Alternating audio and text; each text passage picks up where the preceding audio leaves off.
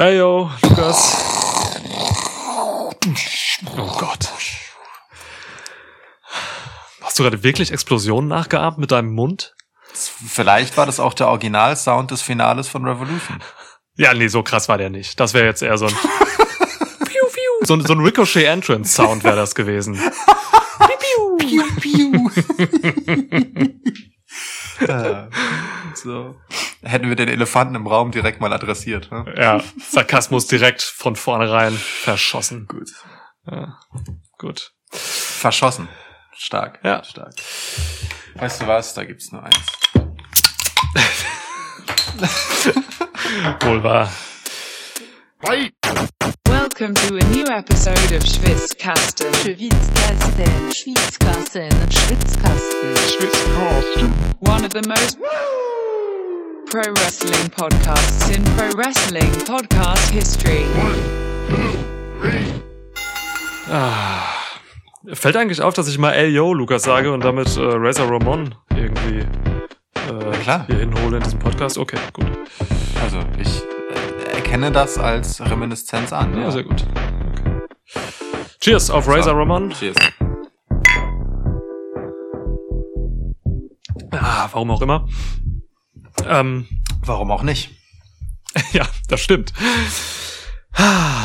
Ja, es ist äh, Donner. Was ist für ein Tag? Donner Donnerschwitz? Ja. Krass, ich habe echt You know what that means. Ich habe ich hab keine Ahnung mehr, was für Wochentage sind. Ähm, ja, ähm, falls ihr euch wundert, warum diese Review erst äh, so spät kommt, wir haben uns bewusst dazu entschlossen, Revolution nicht wie sonst äh, am Mittwoch zu reviewen, sondern jetzt eben noch diese Am Dynamite. Mittwoch? Ich wie am Montag. Ich komme mit den Tagen nicht klar. Also, wir haben uns dazu entschlossen, an dem einen Wochentag das nicht zu machen, wo das eine war, sondern an dem anderen, weil dann können wir noch über, also ihr wisst schon. Exacto Mundo, genau das. Ja, nee, weil es ist tatsächlich so, dass äh, nach AEW Pay-Per-Views oftmals noch so ein paar Weichen gestellt werden in der darauffolgenden Dynamite. Und äh, ein bisschen was gab's jetzt halt auch bei äh, an diesem Mittwoch. Ha, Mittwoch war richtig. Äh, Stark. Und da, da können wir direkt drauf eingehen und dann verbinden wir das, weil Ja, ja. ein anderer Grund ist halt Also es- auch noch, dass ich möchte einfach nicht chronologisch durch diese Revolution Card gehen, weil mich einfach vieles nicht interessiert hat. Also, äh, ja, ich, ich finde das gut, wie du versuchst, ähm, das so als, als großen strategischen, ey, wir, wir- also wir erwarten bei Dynamite noch was, darüber müssen wir auf jeden Fall reden, ganz bestimmt, ähm, den Leuten hier zu bieten, wenn die eigentliche Antwort aber auch ein bisschen ist. Nach Revolution hatten wir nicht so viel Bock. Ah. Ja, ja nun, Aber gut, das ist nicht so schlimm. Es ist wie es ist. Äh, das sind jetzt zwei Versionen. Ihr könnt mir glauben oder ihr könnt Lukas glauben. ja, interpretationsfähig wie kein anderer Podcast. Ja, nein, aber im Ernst jetzt. Also, ne, äh, es ist ein bisschen äh, zeitlichen Schwierigkeiten geschuldet, weil eigentlich wissen wir beide, dass wir sehr gut darin sind, nach schlechten Pay-per-Views gute Podcasts aufzunehmen. Aber gut, ich, ich finde das auch nicht schlimm. Ähm, man darf gerne auch mal Sachen ein bisschen sacken lassen. Das äh, haben wir ja auch schon das eine oder andere Mal getan, wenn ähm, es sich einfach nicht anders ergeben hat, so zeitlich. Ne? Und das ist irgendwie dann doch gut geworden, aus ein Stück weit aus dem Grund auch, so, weil man sonst so diese Episoden, und das gilt für Raw zum Beispiel ja auch nach äh, großen WWE-Events, diese großen Episoden, die nach äh, Pay-per-Views kommen, die gehen sonst halt tatsächlich unter, äh, bei uns zumindest, weil wir ja nun nicht äh, zu jeder neuen Ausgabe irgendwie äh, was machen. Ja. So. Deswegen ist das, ich finde das gut. Und äh, fair enough, äh, Dynamite hat ja auch ein bisschen was geboten, über das man gerne reden kann. Insofern ähm, herzlich willkommen. Ja, äh, total. Also generell, diese Woche war irgendwie spannend, finde ich. Ich weiß nicht, wie du so auf den sozialen Medien unterwegs warst. So, ich war diese Woche ziemlich drin in der sogenannten Internet Wrestling Community. so albern. ähm, und äh, ich habe selten erlebt, dass gerade nach einem Pay-per-View so viel diskutiert wurde oder polar also dieses Pay-per-View hat wahnsinnig polarisiert und auch diese Dynamite dann nochmal obendrauf so das Mhm. das ist schon das ist schon krass und irgendwo ist es auch eine Leistung, dass AEW es tatsächlich geschafft hat, sowohl vor dem Pay-Per-View als auch nach dem Pay-Per-View Revolution wirklich zu polarisieren und irgendwie ja, Aufmerksamkeit zumindest in der Bubble so zu schaffen. Und das ist schon irgendwie bemerkenswert und das hat sich durchgezogen bis zum heutigen äh, Donnerschwitz. Ich hab's jetzt mit den Wochentagen Ja, ja. drauf. Ja, jetzt, jetzt geht's klar. Ja. Mit Schwitz am Ende gehen alle Tage Ja, plötzlich. äh, Bad Publicity ist immer noch besser als keine Publicity, ne? Das ist, so arbeitet Vince McMahon seit Jahren. Ja. Ja. Wir beschwören das schon auch immer wieder herauf, Total. äh, dass das eine Erfolgsformel ist. Und ähm, äh, lass, lass den Promoter Heel sein, ne? To Tony, ähm, Schluss mit Face. Jetzt mach auch mal ein paar unbequeme Sachen, denn wir wollen was zu reden und zu lästern haben. Ja, das machen schon die Jungs, äh, die für ihn arbeiten. Äh, und Mädels. Aber ja, ey, du, also wir können das heute so ein bisschen splitten irgendwie, dass wir einfach ein bisschen über ein paar Sachen von Revolution reden, die uns interessiert haben und dann halt immer Ausblick geben, auch weil, ja, ich habe schon Bock, Hm. auch ein bisschen nach vorne zu schauen Mhm. Mm, und eben nicht nur zurück, auch weil es halt, auch weil das Pay-Per-View halt auch schon ein paar Tage zurückliegt, so. Deswegen, ähm, ja, wollen wir direkt, du hast eben schon Elefanten angesprochen, wollen wir direkt mit dem, mit dem Main Event starten oder? Klar, lass uns direkt mit einem großen Knall einsteigen. Ich habe schon erwartet, dass da sowas kommt von dir. Was denn? Naja, gut. Ja. Nee, ist okay, ist okay. Ähm, Deathmatch Time. Ja, Deathmatches. Haben wir beide nicht so ein Fable für, ha? Ja, da, wo sollen wir anfangen? Was an dem Match war eigentlich vielversprechend für uns? Die Beteiligung. Ja, also ne, die Beteiligung es sind John Moxley und Kenny Omega, ne? Ähm, der eine mein Lieblingscharakter bei AEW wahrscheinlich und der andere äh, womöglich der beste Wrestler der Welt im Ring. Hm. So, äh, das ist schon vielversprechend. Ähm, das, dieses Match wurde gehypt bis zum geht nicht mehr im Vorfeld. Ähm, die Gefahr war allgegenwärtig. Äh, es wurde mehrmals während des Matches auch angesprochen, dass irgendwann dieser ganze Ring, eigentlich der ganze Planet, wenn es nach Tony geht, äh, in die Luft fliegt. So, also es war schon ein sehr krass gehyptes Match einfach. Und äh, der Es ist, es ist ein Wrestling-Match, zu dem es ein T-Shirt gibt. Das darf man ja auch, das, also das gibt's ja auch nicht aller Tage einfach. Es ist wirklich ein Match, das ein eigenes T-Shirt hat. ne? ja, Mo ey, Moxley Relevante Teile des AEW-Rosters haben das nicht mal. So ein T-Shirt mit ihrem Namen drauf. Und hier ist ein Match, das ein T-Shirt hat. Ja, Sami Zayn hat bis heute noch keins auch. Also ist nicht nur bei AEW so. Ja, du, ey, Moxley war ja auch total stolz auf das Shirt. Also er hat ja gesagt, das Einzige, was ihm von diesem Match geblieben ist, ist das Shirt. Hat er im Nach Ja. im Nachhinein gesagt. Ja, ähm, also deswegen, also ich frage mich halt, konnte dieses Match überhaupt diesem Hype gerecht werden, der da aufgebaut wurde? So und die Antwort muss eigentlich Nein lauten, oder? Ja, klar nicht. Ja. Ich weiß, keine Ahnung, ob du mal Exploding Barbed Wire Death Matches gesehen hast. So, ähm, ich kenne die Hölle nein. ich, ich, ich kenne die aus Japan. Ähm, Ja. Da wurde vor vielen Jahren hin und wieder mal sowas gemacht. So, ne? Und da sind halt wirklich einfach die Arenen in die Luft geflogen. Das, das muss man ganz klar so sagen. ähm, was hier passiert ist, hat mich dann doch enttäuscht. Ähm, man, ich habe versucht, so das Ende dieses Matches, ähm, das enttäuschende Ende, so ein bisschen zu trennen von dem, von dem Match davor und das differenziert zu betrachten. Aber du meinst jetzt nicht das Ende des Matches, sondern das, was nach dem Match passiert ist, ne? So, also weil das Match hat ja erstmal einen Finish, so, und dann ging es ja noch gute fünf Minuten, bevor es dann zur großen Explosion und ich mache gerade so Anführungszeichen in die Luft kam. Genau, ich meine die, ich meine das Postmatch eigentlich, Okay. da hast du recht, ja. Ja.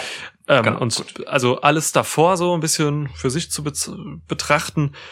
Und da muss ich einfach sagen, das kann ich gar nicht so richtig tun, weil diese ganze Explosionsgeschichte, die dann auch im Postmatch halt relevant wurde und so, die gab's ja auch permanent im Match davor. So, ne? Das bedeutet, Ja. man war die ganze Zeit quasi mit dem Fokus auf die Explosionen ausgerichtet. So, die Kommentatoren haben das Ja. gespielt, die Wrestler haben genauso agiert, dass die Gefahr immer da ist, in die Ringseile zu fliegen und dann zu explodieren und so.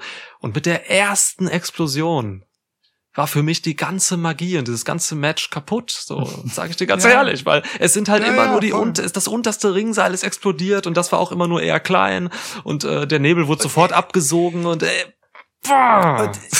Nee, Es ist ja nicht mal, glaube ich, das Ringseil gewesen. Also für mich sah das immer so aus, als wäre quasi am Rand des Aprons äh, halt so ein bisschen was aufgebaut gewesen, weißt du? So, also und du, wir wissen ja alle, man kann einfach, wenn man über die Ringseile steigt, einfach noch auf der Fensterbank, die wir Apron nennen, sozusagen noch stehen.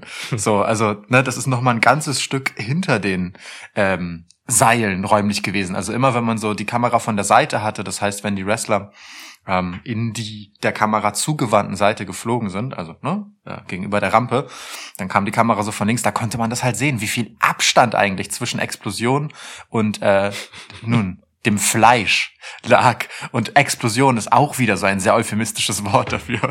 Also Pyro. Ja, Pyro. Äh, ich, ja. ich bin da voll bei dir, ne? Das ist, ähm, also ich mochte bis dahin eigentlich ganz gern, wie es begonnen hat, dass äh, Moxley und Omega äh, versucht haben, sich halt immer dagegen zu stemmen, in die Seile geschickt zu werden, Mhm. weil das so schön Wrestling atypisch war dadurch und das Match dadurch eine ganz andere Dynamik bekommen hat, als man das halt sonst hat. Aber ich bin ganz bei dir. Mit der ersten Explosion äh, und entschuldige die abgedroschene Formulierung, aber verpuffte halt alles. Das ist äh, gut, dass du das sagst. Das Excalibur hat das auch aufgenommen. Diese Sache, dass man im Ring als Wrestler eigentlich diesen Instinkt hat, auch die Ropes zu rennen. Und das kannst du halt da nicht machen. Und deswegen ist das irgendwie seltsam. Ähm, ja, also vom, vom reinen Working her, so wie die, wie, wie Omega und Mox das gemacht haben, war das schon alles irgendwo richtig, so, ne? Aber sie konnten halt Ja. nichts dafür. Die Explosionen waren halt einfach zu safe.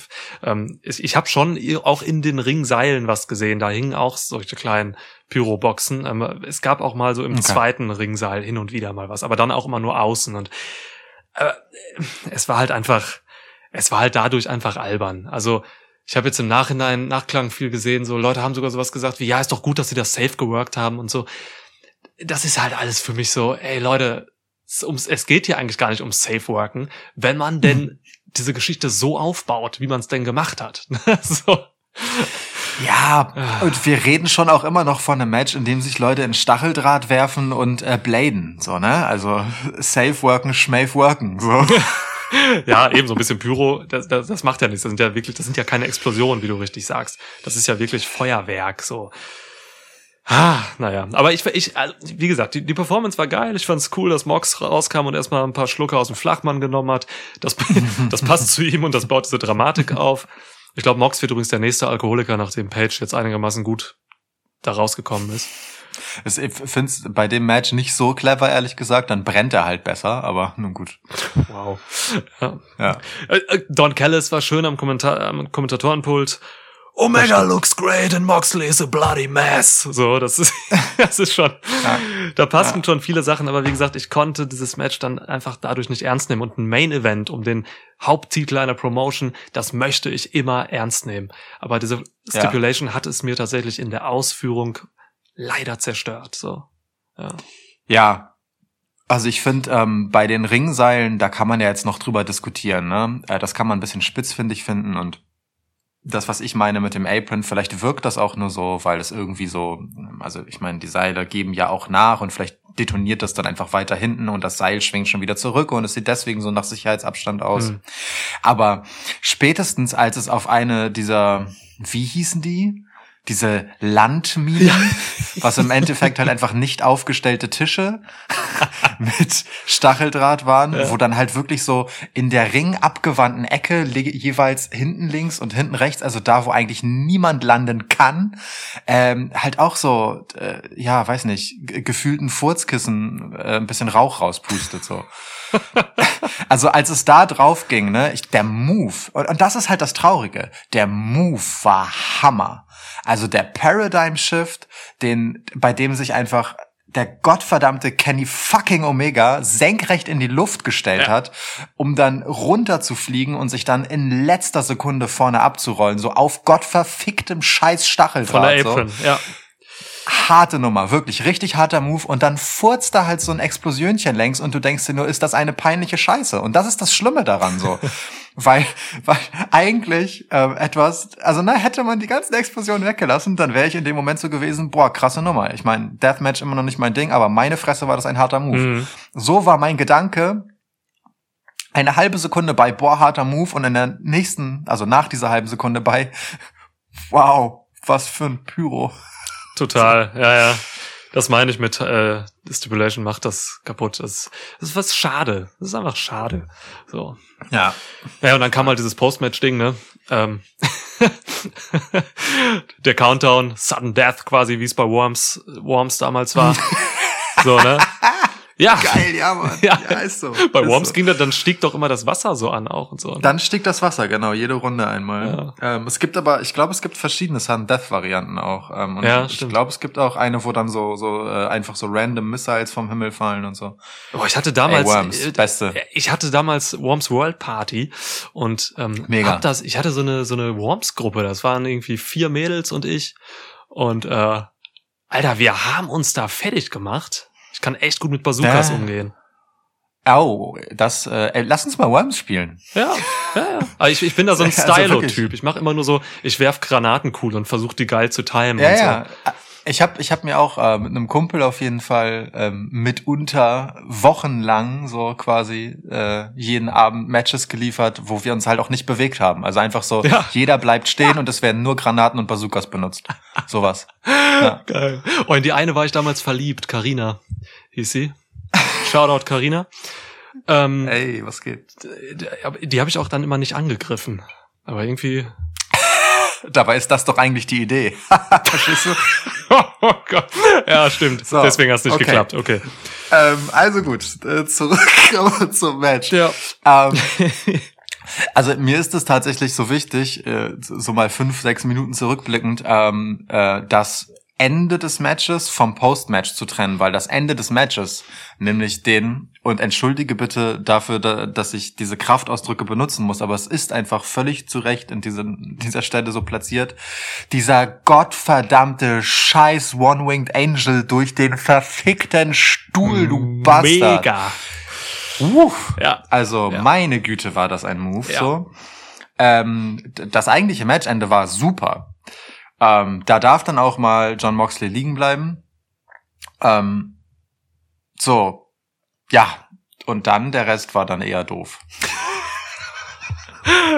Ja. Kurzfassung, äh, Eddie Kingston kam halt raus, was grundsätzlich erstmal cool ist. Das hat mich gefreut, dass Eddie Kingston da rauskommt. Ähm, Ja. Schmeißt sich halt auf äh, John Moxley. Er hätte eigentlich auch noch genug Zeit gehabt, ihn da rauszutragen. Leute können ja den Fireman's Carry anwenden. Äh, aber nee, hat sich dann draufgeschmissen. Ähm, in der 69 Position fast. Nicht ganz. Naja. Nicht ganz. Und ja, dann äh, passiert halt nichts so, ne? Ähm, Eddie Kingston hat halt Nee. die Nummer gesellt, als wenn er gestorben wäre, als wenn der Ring wirklich explodiert wäre, aber es passierte halt wirklich gar nichts, Ja. außer ein bisschen Sprühfeuer und Puff. Ähm, ja. So, und dann war halt Ende irgendwann. Es kamen noch äh, Ärzte raus und so. Eddie Kingston hat sich totgestellt. Und das war das große Skandalende dieses Pay-Per-Views. Ich weiß nicht, wann man das letzte Mal so krass ein Pay-Per-View-Ende kritisiert hat. Keine Ahnung, vielleicht Goldberg Fiend oder so.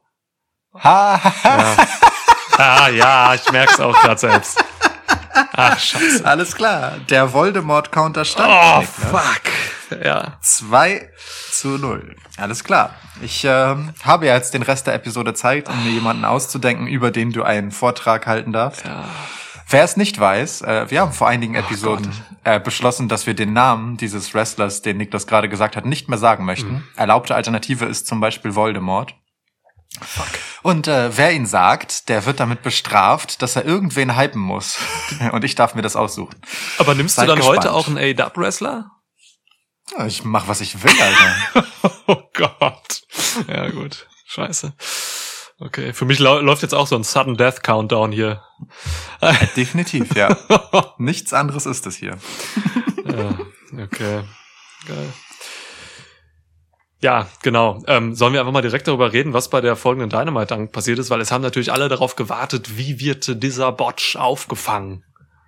Ja, also ich meine, sie haben schon in der Anschlusspressekonferenz angefangen, äh, sich rauszureden und zu sagen, äh, oh, da ist, hat, ist die Bombe wohl nicht richtig detoniert und ähm, so. Naja, und letztendlich äh, bei Dynamite war es dann so, dass Don Callis und Kenny Omega rauskamen und sagten, das war ein Streich.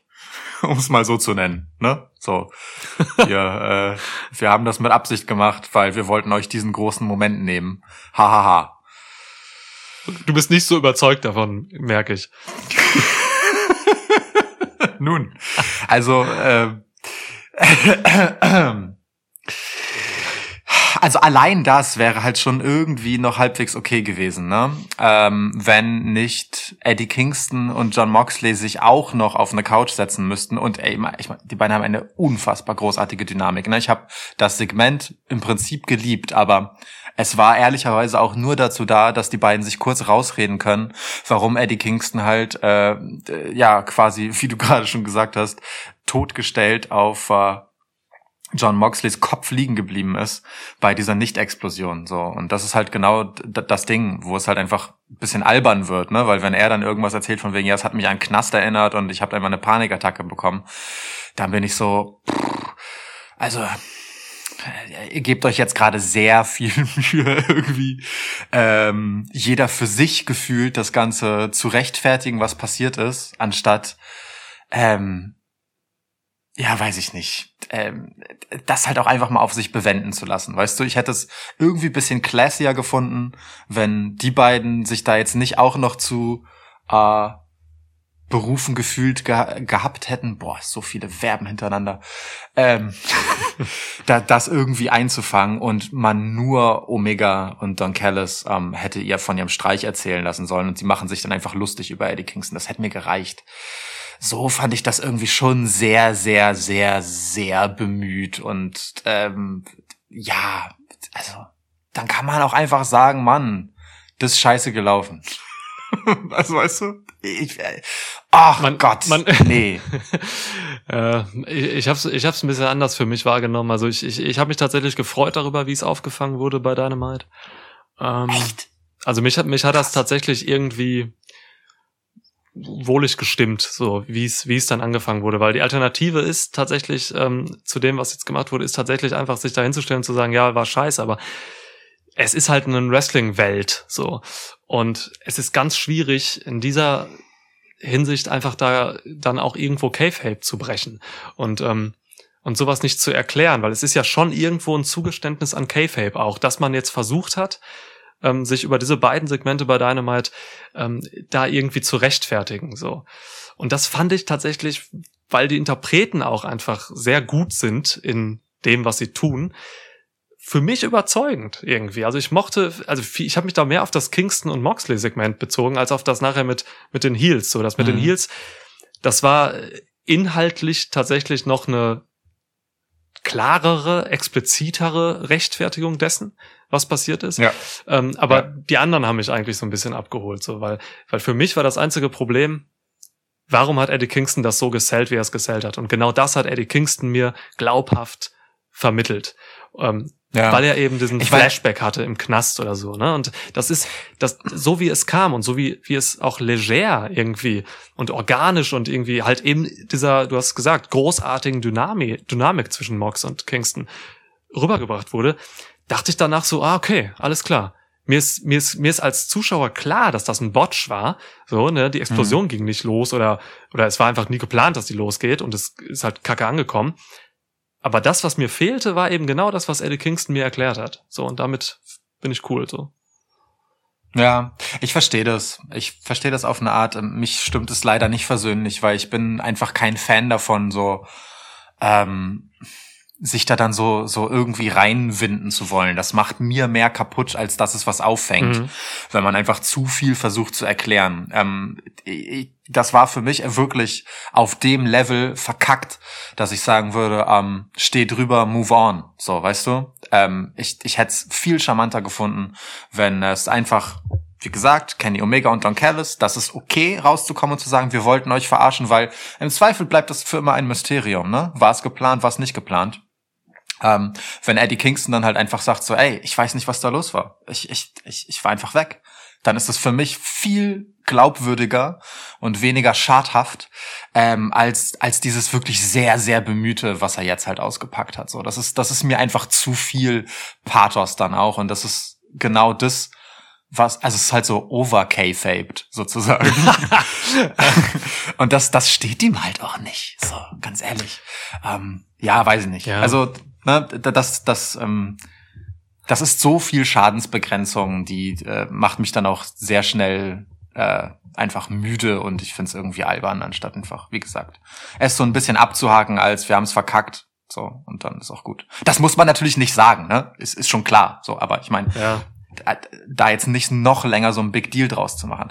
Aber andererseits, andererseits ist natürlich auch okay, ne? Alle reden darüber und wenn du jetzt auch noch weiter darüber redest und ähm, kon auf kontroverse Art darüber redest, dann wird auch das wiederum ähm, aufgenommen und thematisiert und es hält die Leute natürlich äh, am Reden. Das ist am Ende des Tages auch Publicity, ne? Also ähm, ey, es gibt hier kein richtig und kein falsch, weil falsch ist es eh. Du, es ist halt einfach nicht AEWs Stil, ähm, solche Sachen nicht anzusprechen. So, das, Das ist halt, das ist halt tatsächlich einfach auch in der jungen Historie jetzt schon belegt, dass Dinge, die ähm, im Nachhinein besprochen werden auf sozialen Medien und so weiter, dass die aufgefangen werden.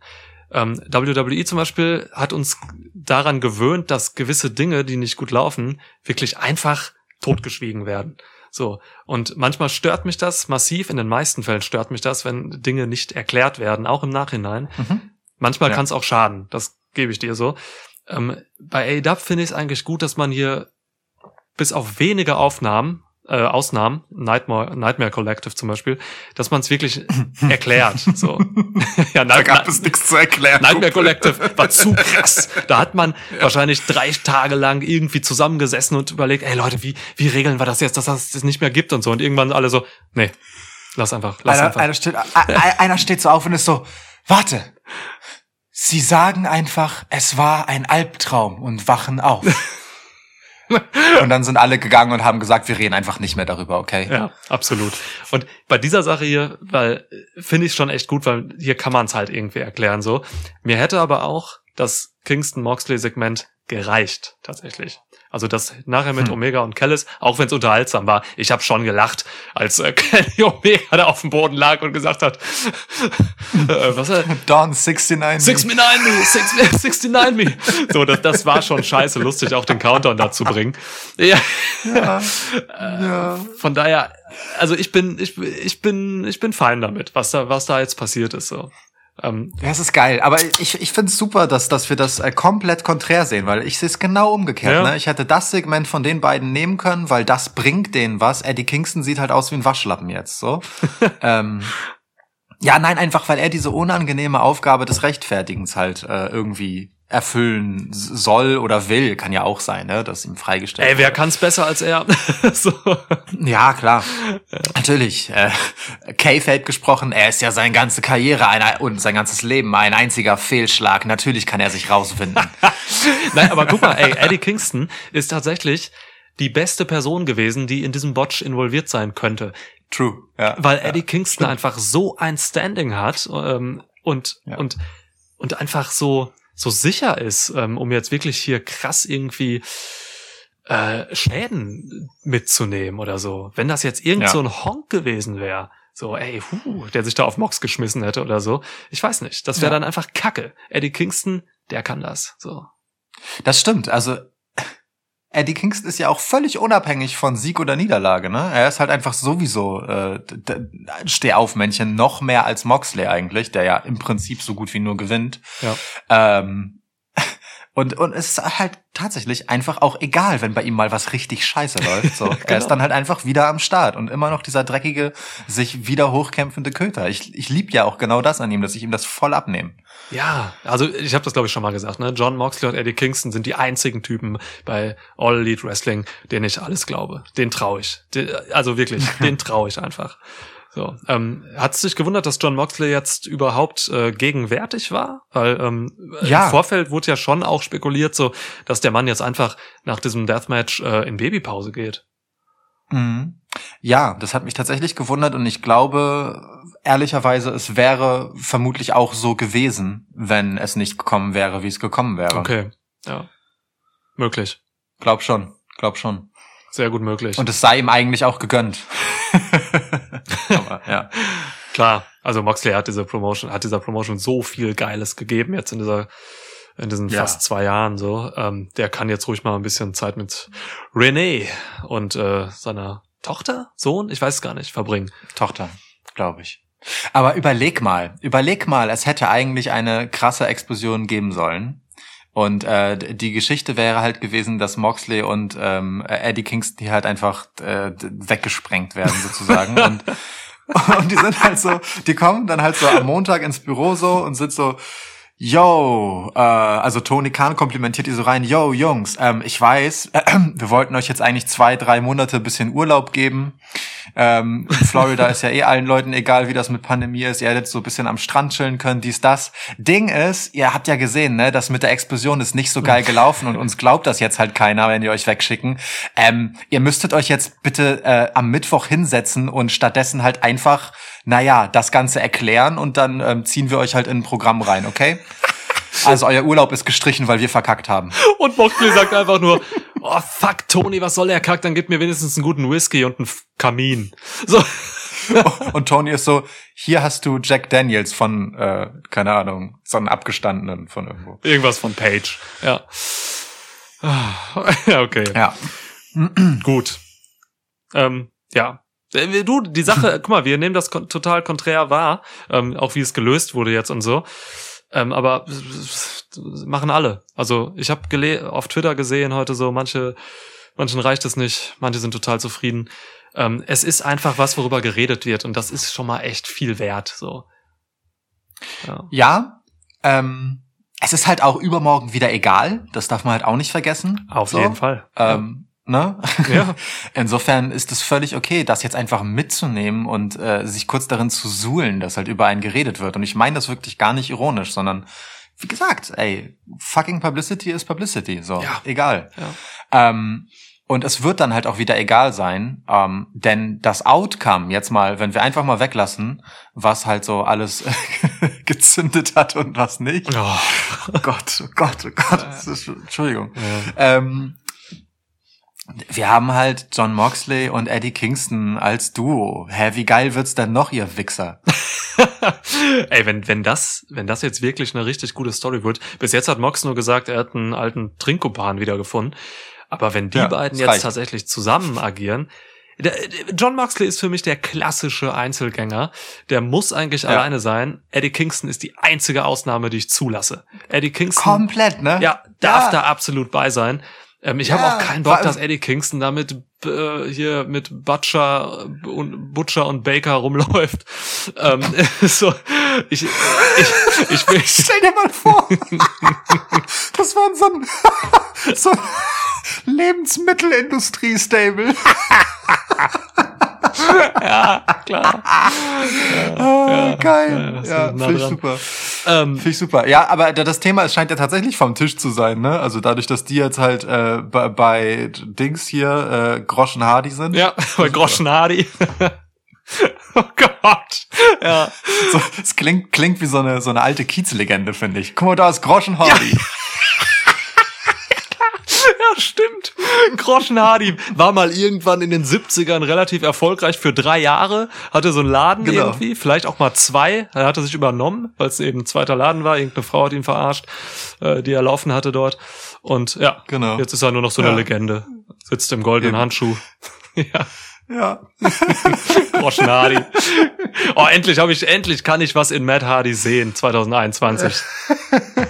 Guck mal, er saß auch so jetzt bei Dynamite, saß er doch auch einfach in so einer, in so einer Komplett. Kneipe an der Theke, wurde voll gelabert von irgendwelchen jungen Leuten, die ihm noch irgendwie, ja, die in, in ihm noch irgendwas sehen. Geil.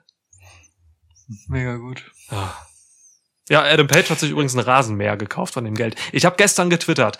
Ähm, ich nenne diese Fehde, dieses Big Money Ding, ich nenne das die beste Fehde aller Zeiten, wenn ähm, die jetzt bei Dynamite richtig zeigen, wie Adam Page die Kohle von Matt Hardy auf den Putz haut irgendwie. Ich wollte Kokain, Alkohol und Nutten. Ich habe leider nichts bekommen außer Alkohol. Ich glaube, sechs Flaschen Whisky waren's. Ja. Sechs Flaschen Whisky und äh, ein Rasenmäher. Ja, Äh, Träger. schade. Mega Sache. Ähm, ja, Ding ist halt, ne, äh, den, den besseren Teil der Geschichte haben wir halt einfach in Cameron Grimes bei NXT, machen wir uns nichts vor. Der beste Cameron Grimes aller Zeiten. Das ist vielleicht der, der, der beste Charakter aller Zeiten. Ja. Ja. Boah, stimmt sogar. Guter Vergleich. Muss ich mal sacken lassen. Ja, ja, es ist ja, das ist ja dieselbe Geschichte, basically. Also gut, okay, ne, Cameron Grimes ist schon doch, also, bisschen hängen gebliebener. Ein bisschen. Aber- ähm, ja, aber es ist halt, äh, im Prinzip steckt da ja das Überdrehte drin, was du hier haben wolltest, auf eine andere Art. Ne? So. ja, ja, klar. Ja. Aber, naja. Ja, aber ähm, äh, gute Überleitung tatsächlich. Oder willst du noch länger über ähm, Explosion und Kenny Omega reden? Eine halbe Stunde Weil ich würde reicht. gerne. halbe Stunde reicht. Ja, ne? Gut. Ähm, wir können nachher noch mal den Schlenker zurück zu Kenny Omega und ähm, nun seinem möglichen neuen Gegner machen. Aber Ja. das würde ich gern kurz halten. Ja. Ähm, aber du hast Adam Page angeschnitten. Du als äh, jemand, der in Adam Page ähm, sein jüngeres Spiegelbild sieht, ja. das ist auch ein bisschen nett gemeint, ne? Adam Page ist ein hübscher Mann. Oh, tolle Ähm. Haare, tolle Augen. Ja, tolles Pferd. Ähm, tolles Pferd. Stark. ähm, nein, aber mal im Ernst. Also dir, dir, wir haben ja schon häufiger in diesem Podcast herausgearbeitet, dir liegt Adam Page etwas mehr am Herzen als mir. Ja. Ähm, gleichwohl sehe ich natürlich auch sein Potenzial. Ähm, aber für dich ist es wahrscheinlich eine emotionalere Frage, wenn ich dich frage, und was macht der Ausgang der Big Money Fehde äh, mit dir? Ähm, ich bin wirklich, ich, ich, ich, bin- ich bin wirklich einfach nur froh, dass das jetzt vorbei ist. Und ähm, ich habe auch zu diesem Match, ich gucke gerade meine Notizen durch zu Revolution, ich habe da Fuck off stehen. So, es ist, es ist, es ist mir, ich will einfach nur, dass es vorbei ist und ich glaube, es ist vorbei. Denn Matt Hardy hat sich ja jetzt äh, eben noch irgendwie Butcher und Baker geholt und Bunny. Ähm, und jetzt gehen die gegen Dark Order, glaube ich so. Ähm, es kann natürlich sein, dass Adam Page da halt immer noch mitmacht jetzt, ähm, aber es ist Hoffnung da für mich, dass Page jetzt irgendwie noch anderweitig was bekommt. So, ja. Das ist total interessant, dass das deine, also ich, ich, ich sehe das, äh, ich verstehe, warum du das machst. Ich würde mir das auch versuchen, schön zu reden. Aber das ist schon interessant, dass du jetzt das darin siehst, dass Adam Page halt mit seinem scheiß Rasenmähertrecker da zum Interview gefahren kommt und dann halt seine Kumpels vom Dark Order ranruft und mit denen zusammen sich ein Eis holt, während die auf seinen Rasenmähertrecker steigen. Das ist wirklich passiert, Kumpel, was du gerade gesagt hast. ja, ja, schon. Also wer Dynamite nicht gesehen hat, das ist passiert. Das war jetzt keine Verarsche Ja, ja. von Lukas, weil Ach so, manchmal sagen ja. wir solche Sachen aus Verarsche, aber das ist passiert. Ja, das ist richtig. Ja, ja, okay. Ja. Ähm, es stimmt. ich bin, bin in dieser Folge nicht nur völlig überdreht und schimpfe auch übrigens absurd viel. Ich weiß gar nicht, wo diese ganzen unnötig dazwischen geworfenen Kraftausdrücke so herkommen, du Bastard. Aber Das stimmt, das hat, das hat sich ein bisschen geschiftet. Ich glaube, ich war damals ein bisschen vulgärer als du. Das hat sich ein bisschen Ja, ich weiß gedreht. auch nicht. Ha. ja, macht ja nichts. Heute ist irgendwie so eine Folge. Das ist auch okay. Ja. Muss man zwischendurch mal haben. Ich bin auch von Eddie Kingston dann immer so ein bisschen motiviert. Der hat so eine geile Schnauze. Ich mag das. Ja, Ähm, so. Aber genau, das war jetzt wirklich nicht überzeichnet. Man mag es uns nachsehen, ähm, dass, äh, aber das ist halt ja auch so selten dämlich. Das hätten wir uns in, wahrscheinlich auch nicht ausgedacht. Das ist wirklich passiert mit einem Typen, der, ich möchte kurz daran erinnern, das Match, also das erste Championship-Match um den AEW-Titel hatte seinerzeit. Und seitdem halt im Prinzip so dieser, boah, wann wird der endlich der große Star? ja. ähm, Typ ist. Der, genau, der ist mit diesem ähm, nun jetzt inzwischen dann doch Comedy-Stable Dark Order unterwegs und fährt mit denen auf seinem neuen Rasenmähertrecker ein Eis kaufen. Ja.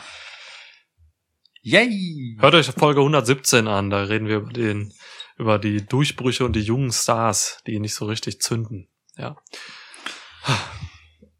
Ja, aber du, Ja. ich will da gar nicht so viel drüber reden, eigentlich, ehrlich gesagt. Äh, vieles, Ja, ich weiß. vieles schmerzt mir einfach. Ja, ich weiß, ich weiß. Ich will den Finger auch nicht länger in der Wunde lassen, das ist schon okay. Okay. Ähm, äh, ey, also ich habe noch so zwei Sachen zu Revolution direkt, die mich jetzt, ähm, die mir ein bisschen auf dem Herzen liegen, so im positiven Die Sinne. eine weiß ich, die andere weiß ich nicht. Ja, die eine ist natürlich der Street Fight, über den wir reden müssen. Und die Mhm. andere ist, ähm, oder sind die beiden Debüts. Also es gab zwei Debüts jetzt hier bei, bei äh, AW Revolution. Ähm, Ethan Page kam und Mhm. Christian Cage kam. Das reimt sich. Ach du, da kann man noch mehr mitmachen als mit Reime. Man könnte, ähm, weißt du, was man machen könnte? Man könnte das Match bucken.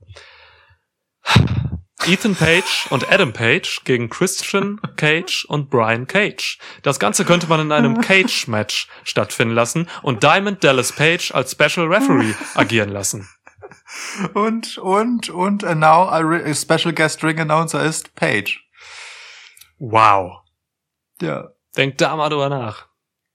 Ja, mega. Ja. nee, Ich lieb alles daran außer Christian Cage. Ja, komm, reden wir doch über ihn gleich. Also Big Show, Paul White hat ähm, eine Woche vorher gesagt, es wird bei Revolution ein Debüt geben eines Hall of Fame würdigen Kalibers. So. Das Thema hätte sich damit dann erledigt. Also dir geht's da, dir geht's da ähnlich wie mir, war ich schon raus, ne? Du bist nicht überzeugt. Naja, also, ähm, ich, ich, ich versuche da halt so einen gewissen Galgenhumor drin zu sehen, weißt, dass das, äh, da- dass man halt so auch dieses verpuffende Explodieren hatte und so ist ja irgendwie gefühlt alles schiefgelaufen. Auch dieser Knall ballert halt null, für mich zumindest. So, ähm, also jetzt halt im Ernst, ne? Ich äh, äh, respektiere Christian Cage für das, was er zum Beispiel bei TNA getan hat. Ähm, ein großartiger Heel dort am Mikrofon. Ähm, hat eine starke Zeit als Tag Team Wrestler hinter sich, war mir aber hands down im Ring, vor allem als Singles Wrestler immer maximal egal. Mhm. Wirklich, so, muss ich ganz ehrlich sagen. Unprettier ist ein cooler Move, aber der stinkt halt in der Vorbereitung so hart, weil man ihn halt so derbe kommen sieht und er ist, also weißt du, ne, ich finde es immer für einen Finisher ganz schwierig, wenn es, wenn er so steif ist im Aufbau. Ja, ja. So, ähm, wenn man da halt so, so gestelzt rein muss über Aktionen, die man sonst nie macht und das äh, und da immer dann versuchen muss, in Matches so eine künstliche Spannung reinzudrücken. So, es ist also, äh, ich, ich mag halt, wenn so ein Move auch mal out of nowhere eingestreut werden kann. Klar. Mal so ganz stumpf gesagt, so, ne? Ja. Als großer Freund von Transitions. So, also, ey, und Christian ist halt äh, auch als Captain Charisma einfach so weit über sein Zenit. Ähm, ich, ich weiß nicht, wann mich Christian das letzte Mal interessiert hat. Bei allem Respekt, weil wie gesagt, ich äh, habe Zeiten gehabt, da fand ich ihn unglaublich wertvoll für das Produkt, vor allem bei TNA eben. Aber äh, im Jahr 2021 will ich den erstens nicht als großes Debüt auftauchen sehen, sondern wenn dann mal so überraschend zwischendurch vielleicht. Und zweitens will ich nicht, dass der rauskommt und Kenny Omega mehr oder minder nun äh, in Richtung Titelmatch bewegt. Also wo leben wir denn? Ja, du, ähm, ich habe da eigentlich nichts mehr hinzuzufügen. Das ist genau das, was ich auch gesagt hätte. Ähm, Christian hat mich das letzte Mal wirklich als Tag-Team-Wrestler richtig bewegt, mit an der Seite von Edge. So, und Ja. ähm, sein Singles-Run und sowas. Ähm, boah, natürlich hatte der, hat der Championships gehalten als Singles-Wrestler. Aber dieser Mann ähm, ist mir einfach auch nicht so im Gedächtnis, äh, wie jetzt irgendwelche anderen Kaliber so. Ja. Äh, deswegen, Ja. also das war einfach eine, eine, eine riesige Enttäuschung für mich. Er kam raus, er hat geguckt, so als wenn er der wichtigste Mensch der Welt ist. Dieses Heroische da drin, so dieses Erhabene. Ähm, Ja, ja. Aber es hat mich gar nicht gepackt, so und äh, das, das ist schade. Ähm, vor allem, wenn man bedenkt, auch was im Vorfeld so äh, alles spekuliert wurde und so, ne, das ging halt ins Absurde Oh ja. auch natürlich. Wie immer ist hier ein Punk da drin und so. Irgend, irgendwelche Vollidioten haben Brock Lesnar gewünscht und so weiter, ne. Das ist und dann kommt halt einfach, wenn man dann kommt es halt einfach blöd, wenn man solche Erwartungen bewusst auch schürt als Promotion. Ja. Ja. Ähm, wenn dann wirklich einfach so ein 47-jähriger Christian Cage da rauskommt. Das tut mir echt leid. Also es ist, das ist, das ist fuck. Und wir haben halt, äh, wir haben halt ja echt in unserer letzten A-Dub-Episode auch nochmal daran app- appelliert, so, dass jetzt endlich mehr Spotlight auf die Eigengewächse gelegt wird, weil es so wichtig ist, dass eine Promotion, gerade wie A-Dub, Mhm. sich auch über die eigenen hochgezogenen Leute positioniert und so und diese Leute etabliert, damit man halt eben sehen kann, hier wird richtig gut gearbeitet so. Und jetzt zwei- 20, äh, 2021 nochmal so einen zu holen und den direkt dann jetzt auch, wie es aussieht, Richtung Title Mhm. Picture zu bucken. Das ist für mich, also ich möchte wirklich so weit gehen und sagen, das ist skandalös. So, wenn man bedenkt, dass Ja. Adam Page, wir haben gerade über ihn geredet, auf dem Rasenmäher ein Eis kaufen geht ähm, und, und Christian da einfach irgendwie jetzt mit, mit, mit Kenny Omega ein Programm bekommt. Du hast, es, hast du das gerade gesagt oder habe ich es einfach im Kopf? Wo leben wir denn? Das habe ich gesagt, ja. Äh, ja, das Ding ist, also, ne, äh, äh, Adam Page äh, hat halt noch so roundabout 20 Jahre Karriere zu gehen, bevor er auf dem Abgehalftertheitsstatus von Christian ist. Bei allem Respekt. Äh, ne, also, ne, weißt du, guck mal, es gibt 47-Jährige und es gibt 47-Jährige. Ja. So, also Edge bei seinem Comeback ist so, wow, wie siehst du aus, Kumpel? Alter. Und, ne, du warst echt lange weg und verletzt. Christian haben wir halt gefühlt vorgestern äh, gesehen, wie er von Randy Orton weggemäht wurde. So. ähm, und hey, also wenn Christian nicht muss, dann zieht er halt auch sein Shirt nicht aus. So, aber das war auch schon immer so, mehr oder minder. Christian sah ja nie krass aus. Und das ist auch völlig okay, das muss er ja auch nicht. Ähm, ich bin da ganz bei dir. Das ist halt ein kommunikativ einfach nicht besonders clever. So, äh, ein Debüt wie Christian einfach groß aufzublasen. Ja. Deswegen meinte ich vorhin halt auch, ne? Das ist so einer, der kann zwischendurch mal überraschend auftauchen und dann darf er meinetwegen auch nach seinen Pieps gucken mit dieser äh, Geste und so. Das ist auch alles okay. Ähm, äh, aber ja, äh, es ist wirklich der falsche Name, um ihn so aufzublasen. Ich glaube, von denen, die halbwegs realistisch waren, äh, die im Vorfeld gehandelt wurden, ähm, bei denen man dieses äh, Brimborium hätte machen können, das wäre vielleicht noch Kurt Engel gewesen. Mhm. So. Aber äh, da hört's dann auch schon auf, weil alle, die du genannt hast, sind halt, also aus meiner Sicht, auch komplett unrealistisch gewesen. Quatsch. Und Ja. ähm, ja, sonst wüsste ich halt auch ehrlicherweise nichts mehr. So. Ja. Ja, du. Ähm, ich muss auch ganz ehrlich sagen, also mich persönlich hat das andere Debüt von Ethan Page mehr interessiert, einfach. Weil Ethan Page ein 23-jähriger, ähm, talentierter Typ ist, der eine Zukunft hat, der was mitbringt. Ähm, und leider hier in einem falschen Match stand. Äh, dieses leider Match Face of the Revolution war sowieso ganz seltsam, wie ich fand. So, Mhm. ähm, also ganz seltsam, also so ein Leiter-Match, da will ich eigentlich andere Leute drin haben. So, nicht solche Leute, die halt, auch so ein Ethan Page, kein Typ für ein Leiter-Match. Einfach. Ja. Cody auch nicht und so. Das ist halt, ja, war ein komisches Match. Lance Archer. Ja, so ein Powerhouse in einem Leiter-Match ist immer gut. Das macht man eigentlich immer. Das, das macht schon Sinn. Aber, boah, ja. Ja, aber ich sehe da jetzt so aus dem Stand auch zwei, drei, vier andere äh, im AEW-Roster. Die hatten anderes zu tun weitgehend an dem Abend, aber trotzdem, die ich da vor Lance Archer genommen hätte. Ja. So Ja. in, in so einem Match jetzt. Aber äh, völlig okay. Das wirkte schon so ein bisschen wie, wie äh, äh, also hart gesagt, äh, Resterampe für ein paar Leute, die auch nochmal Spotlight haben sollen.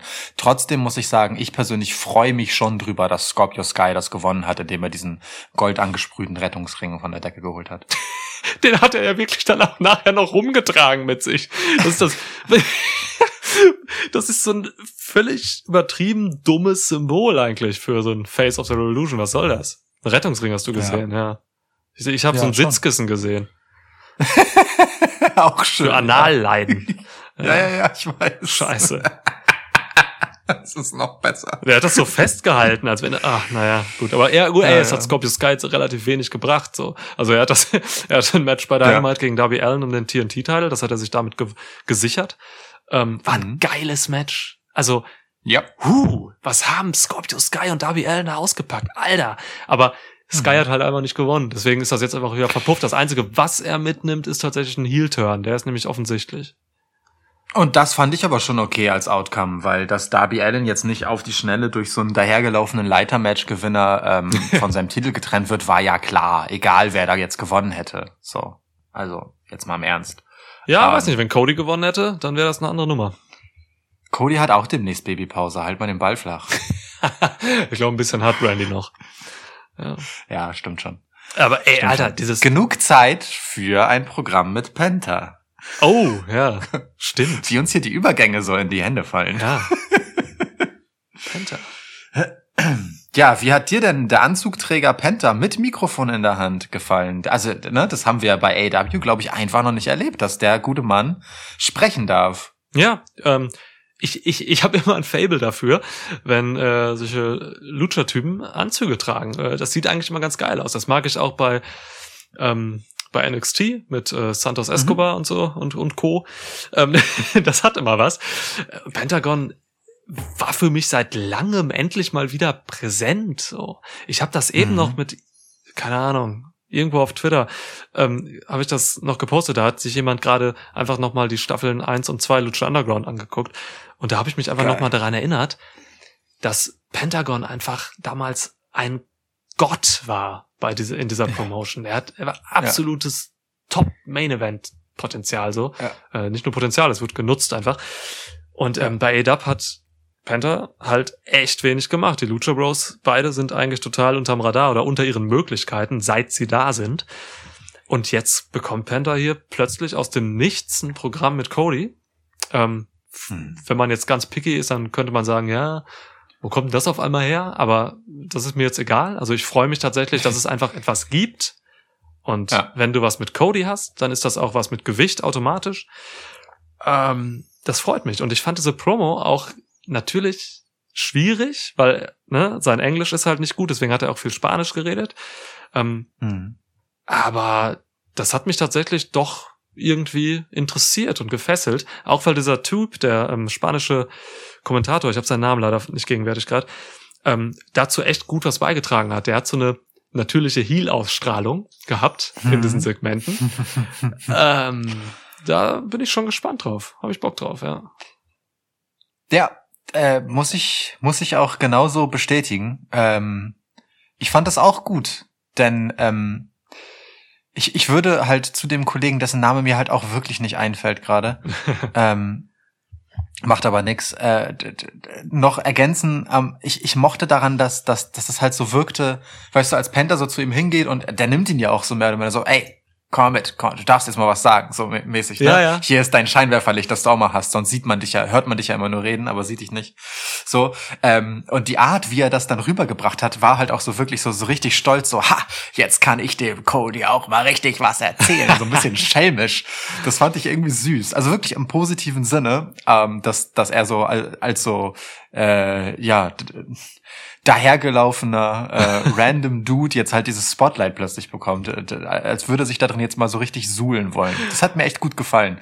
Und ich ähm, mag ehrlicherweise auch auf so eine ganz abstruse Art, wie äh, Pentas Art zu sprechen ähm, und, und auch seine Stimme und so und sein Auftreten so ein Stück weit mh, nicht so richtig mit seinem In-Ring-Charakter zusammenpasst, so.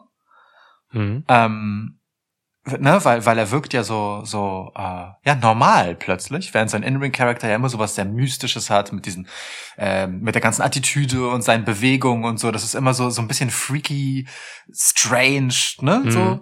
Äh, und dann war er so plötzlich total menschlich und irgendwie, ähm, gibt das aber auf so eine ganz verquere Art, ähm, äh, ihm als Wrestler trotzdem halt so dieses, diese extra Magie, weil, weil du halt einfach weißt, so, sobald der zwischen die Seile durchsteigt in den Ring hinein, äh, passiert halt was. So, weißt du? Das ist, ich, ich finde das ganz geil. So, das passt auch zu diesem Lucha-Ding und der Maske auf und so, dass das äh, halt dieser, das In-Ring einfach nochmal was anderes ist als die Person. Und das ist einfach anders als äh, bei den anderen Wrestling-Persönlichkeiten, ähm, die du halt hast, die keine Maske tragen, ne? Wo man halt so versucht, die In-Ring-Gestalt äh, über den gesamten Charakter zu ziehen. Und das mag ich, dass das hier so ein bisschen so ein Spiel mit zwei Gesichtern ist. Das hat mir irgendwie sofort gut gefallen.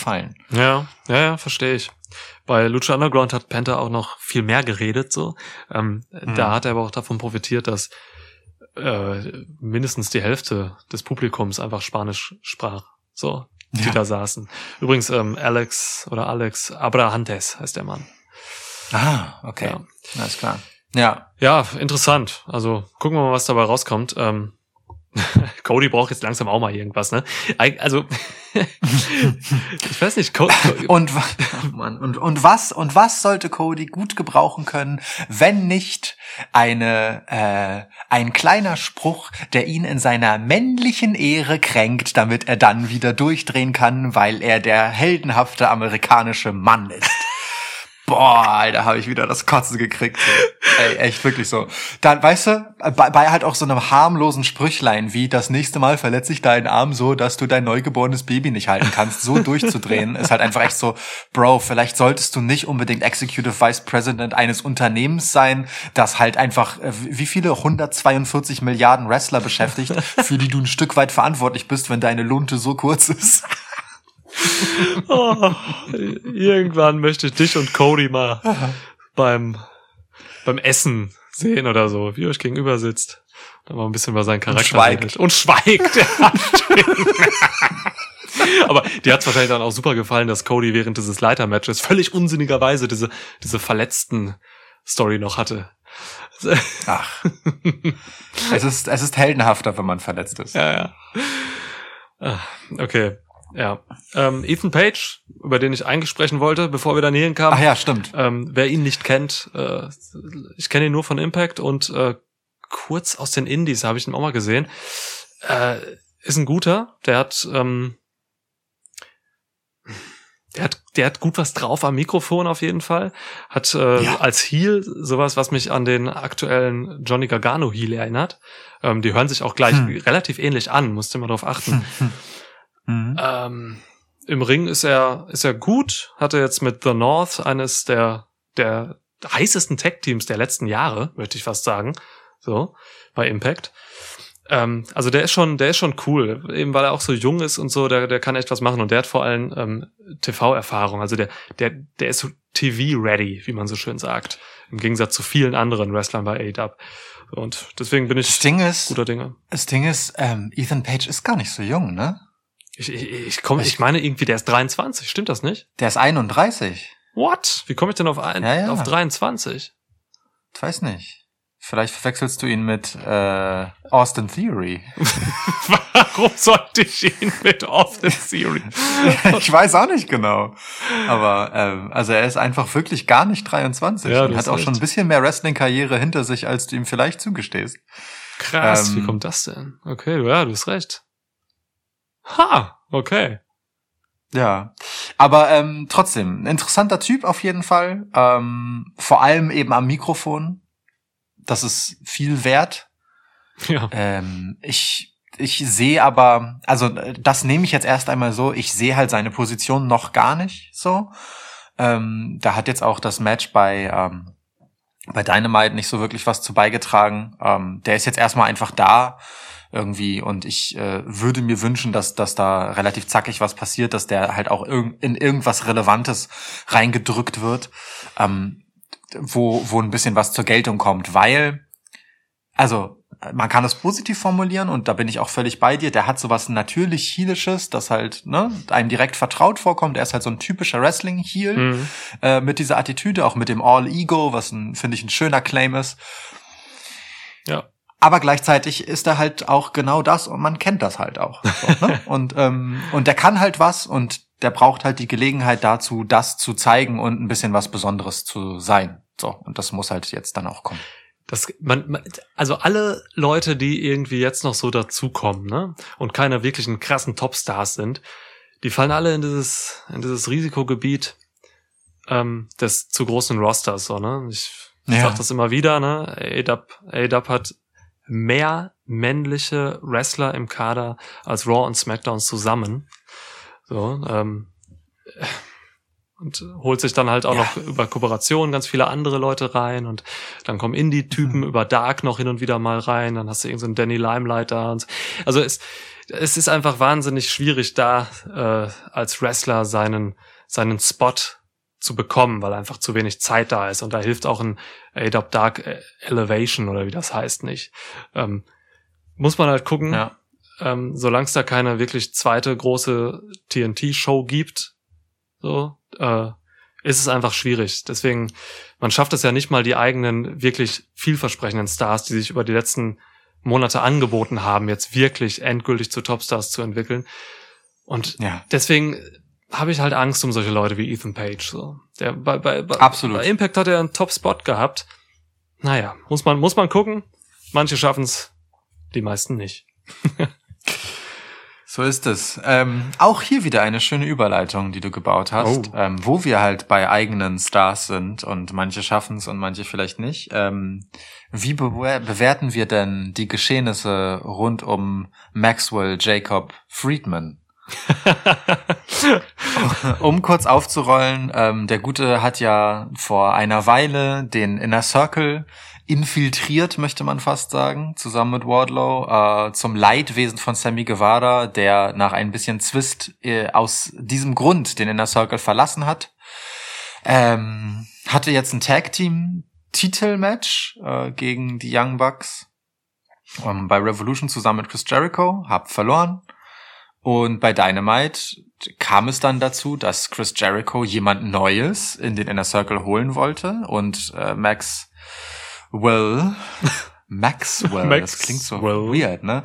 MJF, ähm, dann das äh, tun wollte, was alle, inklusive uns und Sammy Guevara, immer vorher gesagt haben, nämlich den Inner Circle an sich reißen und zack, turnte der Inner Circle erst gegen Chris Jericho und dann, oh Überraschung, gegen MJF und oh Überraschung, zwei. MJF hat seinen eigenen Inner Circle mitgebracht. Ja, mich hat die ganze Sache echt verwirrt. Ähm, ich, ich bin sehr zwiegespalten, was das angeht. Ich habe ich hab, ich hab zwei Punkte dazu für mich. Auf der einen Seite bin ich froh, dass es diese neue Faction jetzt gibt, weil diese neue Faction grundsätzlich in ihrer Natur super vielversprechend ist. Ähm, wir haben Wardlow und MJF, äh, wir haben FTR, und wir haben Sean Mhm. Spears. So. Und Tully Blanchard, nicht zu Und vergessen. Tully Blanchard. Den bringen FTA ja mit. Das ist, ja, und irgendwo auch Sean Spears, ne? Das, äh, das passt schon. Die haben schon. Ja, stimmt. So, ne? Stimmt. Und Du da, das ist halt, das ist halt echt mal eine richtig geile Geschichte. So. Wardlow würde ich ein bisschen ausklammern. Ich bin kein Fan von ihm. Ähm, aber das hat schon wahnsinniges Potenzial. Also die wirken schon irgendwie sofort instant stark für mich. Ähm, es hat auch einen guten Hintergrund. MJF hat äh, im, im Juli 2020 mal ein Interview gegeben, wo er genau diese Leute, mit denen er da jetzt an der Sei- Seite, also die er jetzt an der Seite hat, total gelobt hat. So, ne? Er hat ähm, im Prinzip gesagt, dass FTR und Sean Spears halt wirklich zu den wenigen Leuten gehören, die er respektiert. So, und das, ähm, das ist schon schön und ähm, passt halt irgendwie, dass MJF jetzt auch mit denen zusammenarbeiten kann. Das ist aber auch für so einen jungen Spund wie er, der fünf Minuten Wrestler ist, auch schon ein stabiles Statement Ja, auf jeden Fall. Das ist MJF, Mann. Ja, ja, voll. Ja, ich, ich mag das ja auch, genau das. MJF ja. mit zehn Jahren schon irgendwie Legenden verschmäht. ja. ja. Und ähm, also ne, das, das auf der einen Seite finde ich ganz cool. So, Hm. ähm, die wirken auch einfach optisch geil. Alle in schwarz. Alle in Schwarz finde ich mal gut. Auf der anderen Seite steht halt diese Sache. Das ist halt schon jetzt irgendwie sehr random passiert alles. Und MJF war monatelang in dieser in dieser Inner Circle Geschichte.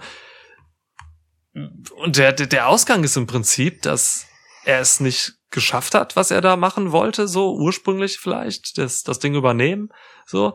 Ähm, und ich, ich weiß nicht, ich sehe da irgendwie keinen großen, keinen großen Output drin. Er hätte diese Faction ja auch einfach so bilden können. Weißt du, was ich meine? Also Ja. er hätte ja einfach mit Ja. diesen Leuten zusammenarbeiten können und das, das bauen. Aber was sollte diese ganze Geschichte mit Inner Circle jetzt in der, in der Sache? So, war das jetzt Ja. irgendwie, also, ne, er wurde ja im Prinzip von, von Jericho dann äh, rausgeschmissen noch. Cool, Mhm. okay. Faction gab's aber ja unabhängig davon eigentlich. Mir fehlt da der Zusammenhang, deswegen finde ich super wir. Ich weiß nicht, wie du das siehst. Ja, ja. Ja, Und vor allem, es, es hat ja auch ähm, im Prinzip keinen Mehrwert. Ne? Also äh, du sagst es ja, er hätte auch einfach so äh, seine neue Faction, die bisher noch keinen Namen hat, soweit ich das mitbekommen habe, ähm, bilden können und sagen können, wir zermalmen jetzt den Inner Circle. So. Ähm, aber stattdessen macht er erst einmal gemeinsame Sache, um, ich weiß nicht, ne, schm- schmeichelt sich halt irgendwie bei Chris Jericho ein, will dort Zwist säen, keine Ahnung. Ähm, Ja, warum? ähm, aber und dann und dann ist ja auch die die Meta-Frage ist ja okay, macht er es jetzt extra so, dass es auffällt, was er machen will, damit die sich doch wieder zusammenrotten? Nee, das kann ja nicht sein Ziel sein, weil er will die ja eigentlich verkloppen, so. Das ist so, es ist so ganz weird. Der einzige halbwegs plausible Grund, den ich finden kann, ist halt, äh, dass man über diese Geschichte jetzt halt einfach den Inner Circle mal ganz entspannt face geturnt hat ähm, und Chris Jericho nicht mehr als Heel rauskommen und äh, sich darüber freuen darf, dass Leute seinen Song singen, sondern einfach das als Face tun kann. Denn mit Sammy Guevara hat man hier ja einfach jemanden, das haben wir in unserer letzten AW-Episode schon ein bisschen ausführlicher thematisiert, aus moralischen Gründen erst einmal sich vom Inner Circle distanzieren lassen, weil er sagt, es ist, ne, mhm. hier, hier geht unähnliche Scheiße ab so. Und äh, der ist jetzt halt wiedergekommen sozusagen. Und das gibt natürlich dieser Gruppierung direkt wieder etwas, die dann zusammenstand, sehr ähm, äh, brüderlich gegen den Betrüger, gegen die Schlange, die sich da äh, einschleichen und Zwist säen wollte. So, ähm, das ist ein netter, geschickter Faceturn. Ja. Aber trotzdem, aus MJF-Sicht ist die komplette Geschichte einfach Mumpitz. So. Und äh, kein, ich möchte nicht die Pflanze, die, die wir von dir adoptiert haben, äh, beleidigen. Ja. Die heißt Schmumpitz. Ähm, Shoutout Mumpitz und Schlumpitz. ja. ja. ja. Ich habe ich hab hier bei mir so einen Ableger von einer Pflanze von Niklas, die Mumpitz heißt, und dieser Ableger heißt Schmumpitz.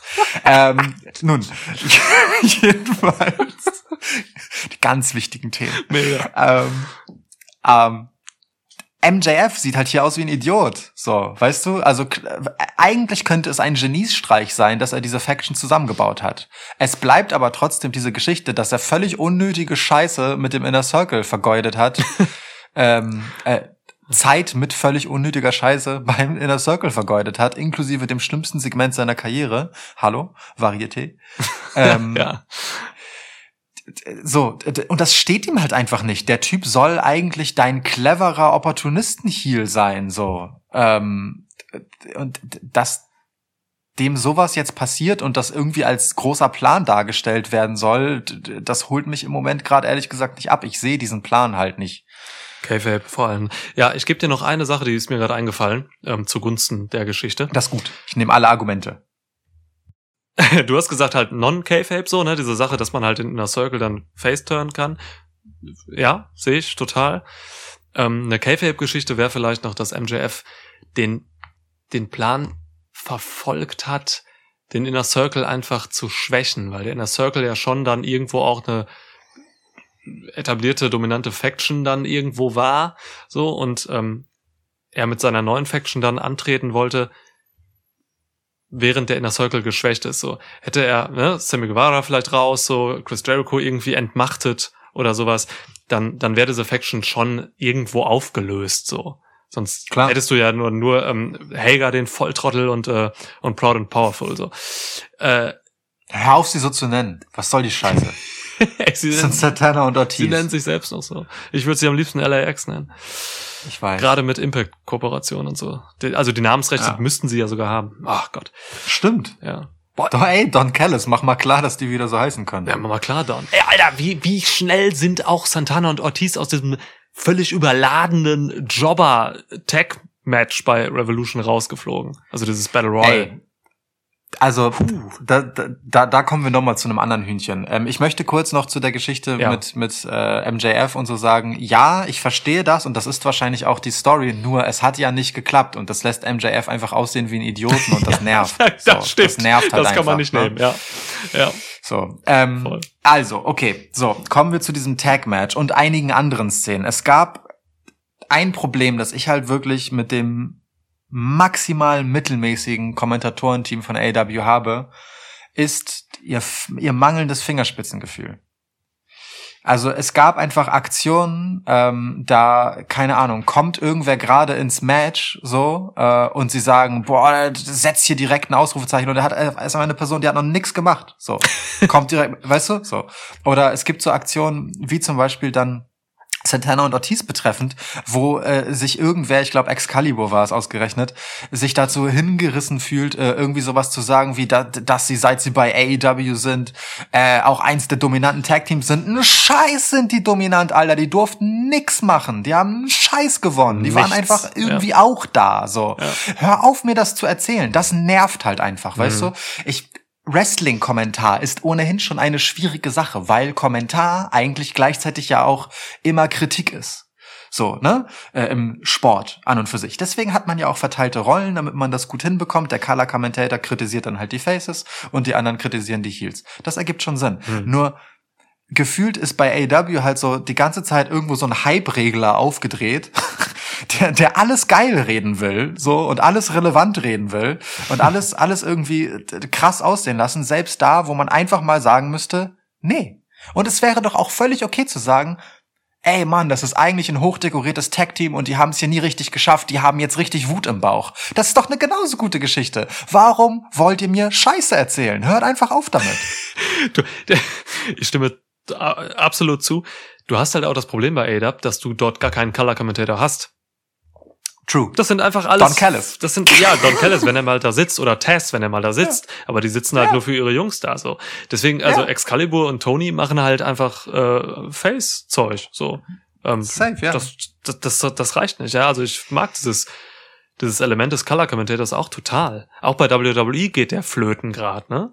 Also, Mhm. so, bei SmackDown ist da jetzt auch nicht wirklich Color-Kommentar von, ja, noch am ehesten vielleicht, aber Corey Graves ist mittlerweile auch irgendwie so weichgespültes irgendwas. So, Ja. ähm, Samoa Joe geht auch nicht wirklich richtig äh, Heel. so, das, das, ich, keine Ahnung, ist gerade ein blöder Trend, davon abzuweichen und das stört mich auch total. Ja. Ja. Aber ja, ey, Bei NXT geht's noch klar mit Wade Barrett. Das ist schon okay. ja, der, der macht's noch am meisten, das stimmt. Aber ja, also, ohne jetzt wirklich über dieses Ja. Tech Royal zu sprechen, so, ähm, Es war nicht nur in dem Match jetzt so, ne? Also Ja. äh, da gab's einfach so einige Momente, wo ich mir halt denk, also ähm, we weißt du, wenn man alles die ganze Zeit hypen und krass reden will, dann hat man auch keine Highlights mehr und das ist halt auch einfach ein Problem. Du musst schon einfach klar machen und das hatten wir halt auch schon, ne?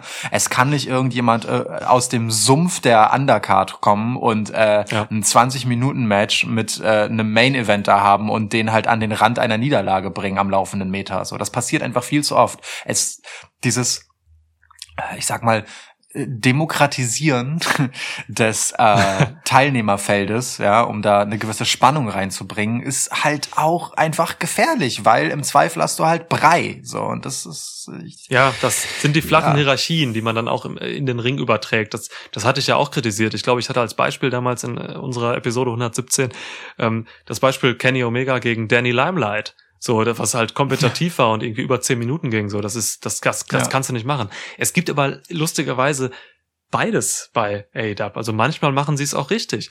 Cody Rhodes Stimmt. hatte jetzt bei dieser aktuellen Dynamite ein 50-Sekunden-Match gegen irgendeinen Jobber. So, das ist dann wieder okay, so, ne? Aber dann, Ja. dann, es hätte auch genauso passieren können, dass dieser Theth Garges äh, einfach mal acht Minuten gegen Cody wrestelt, so.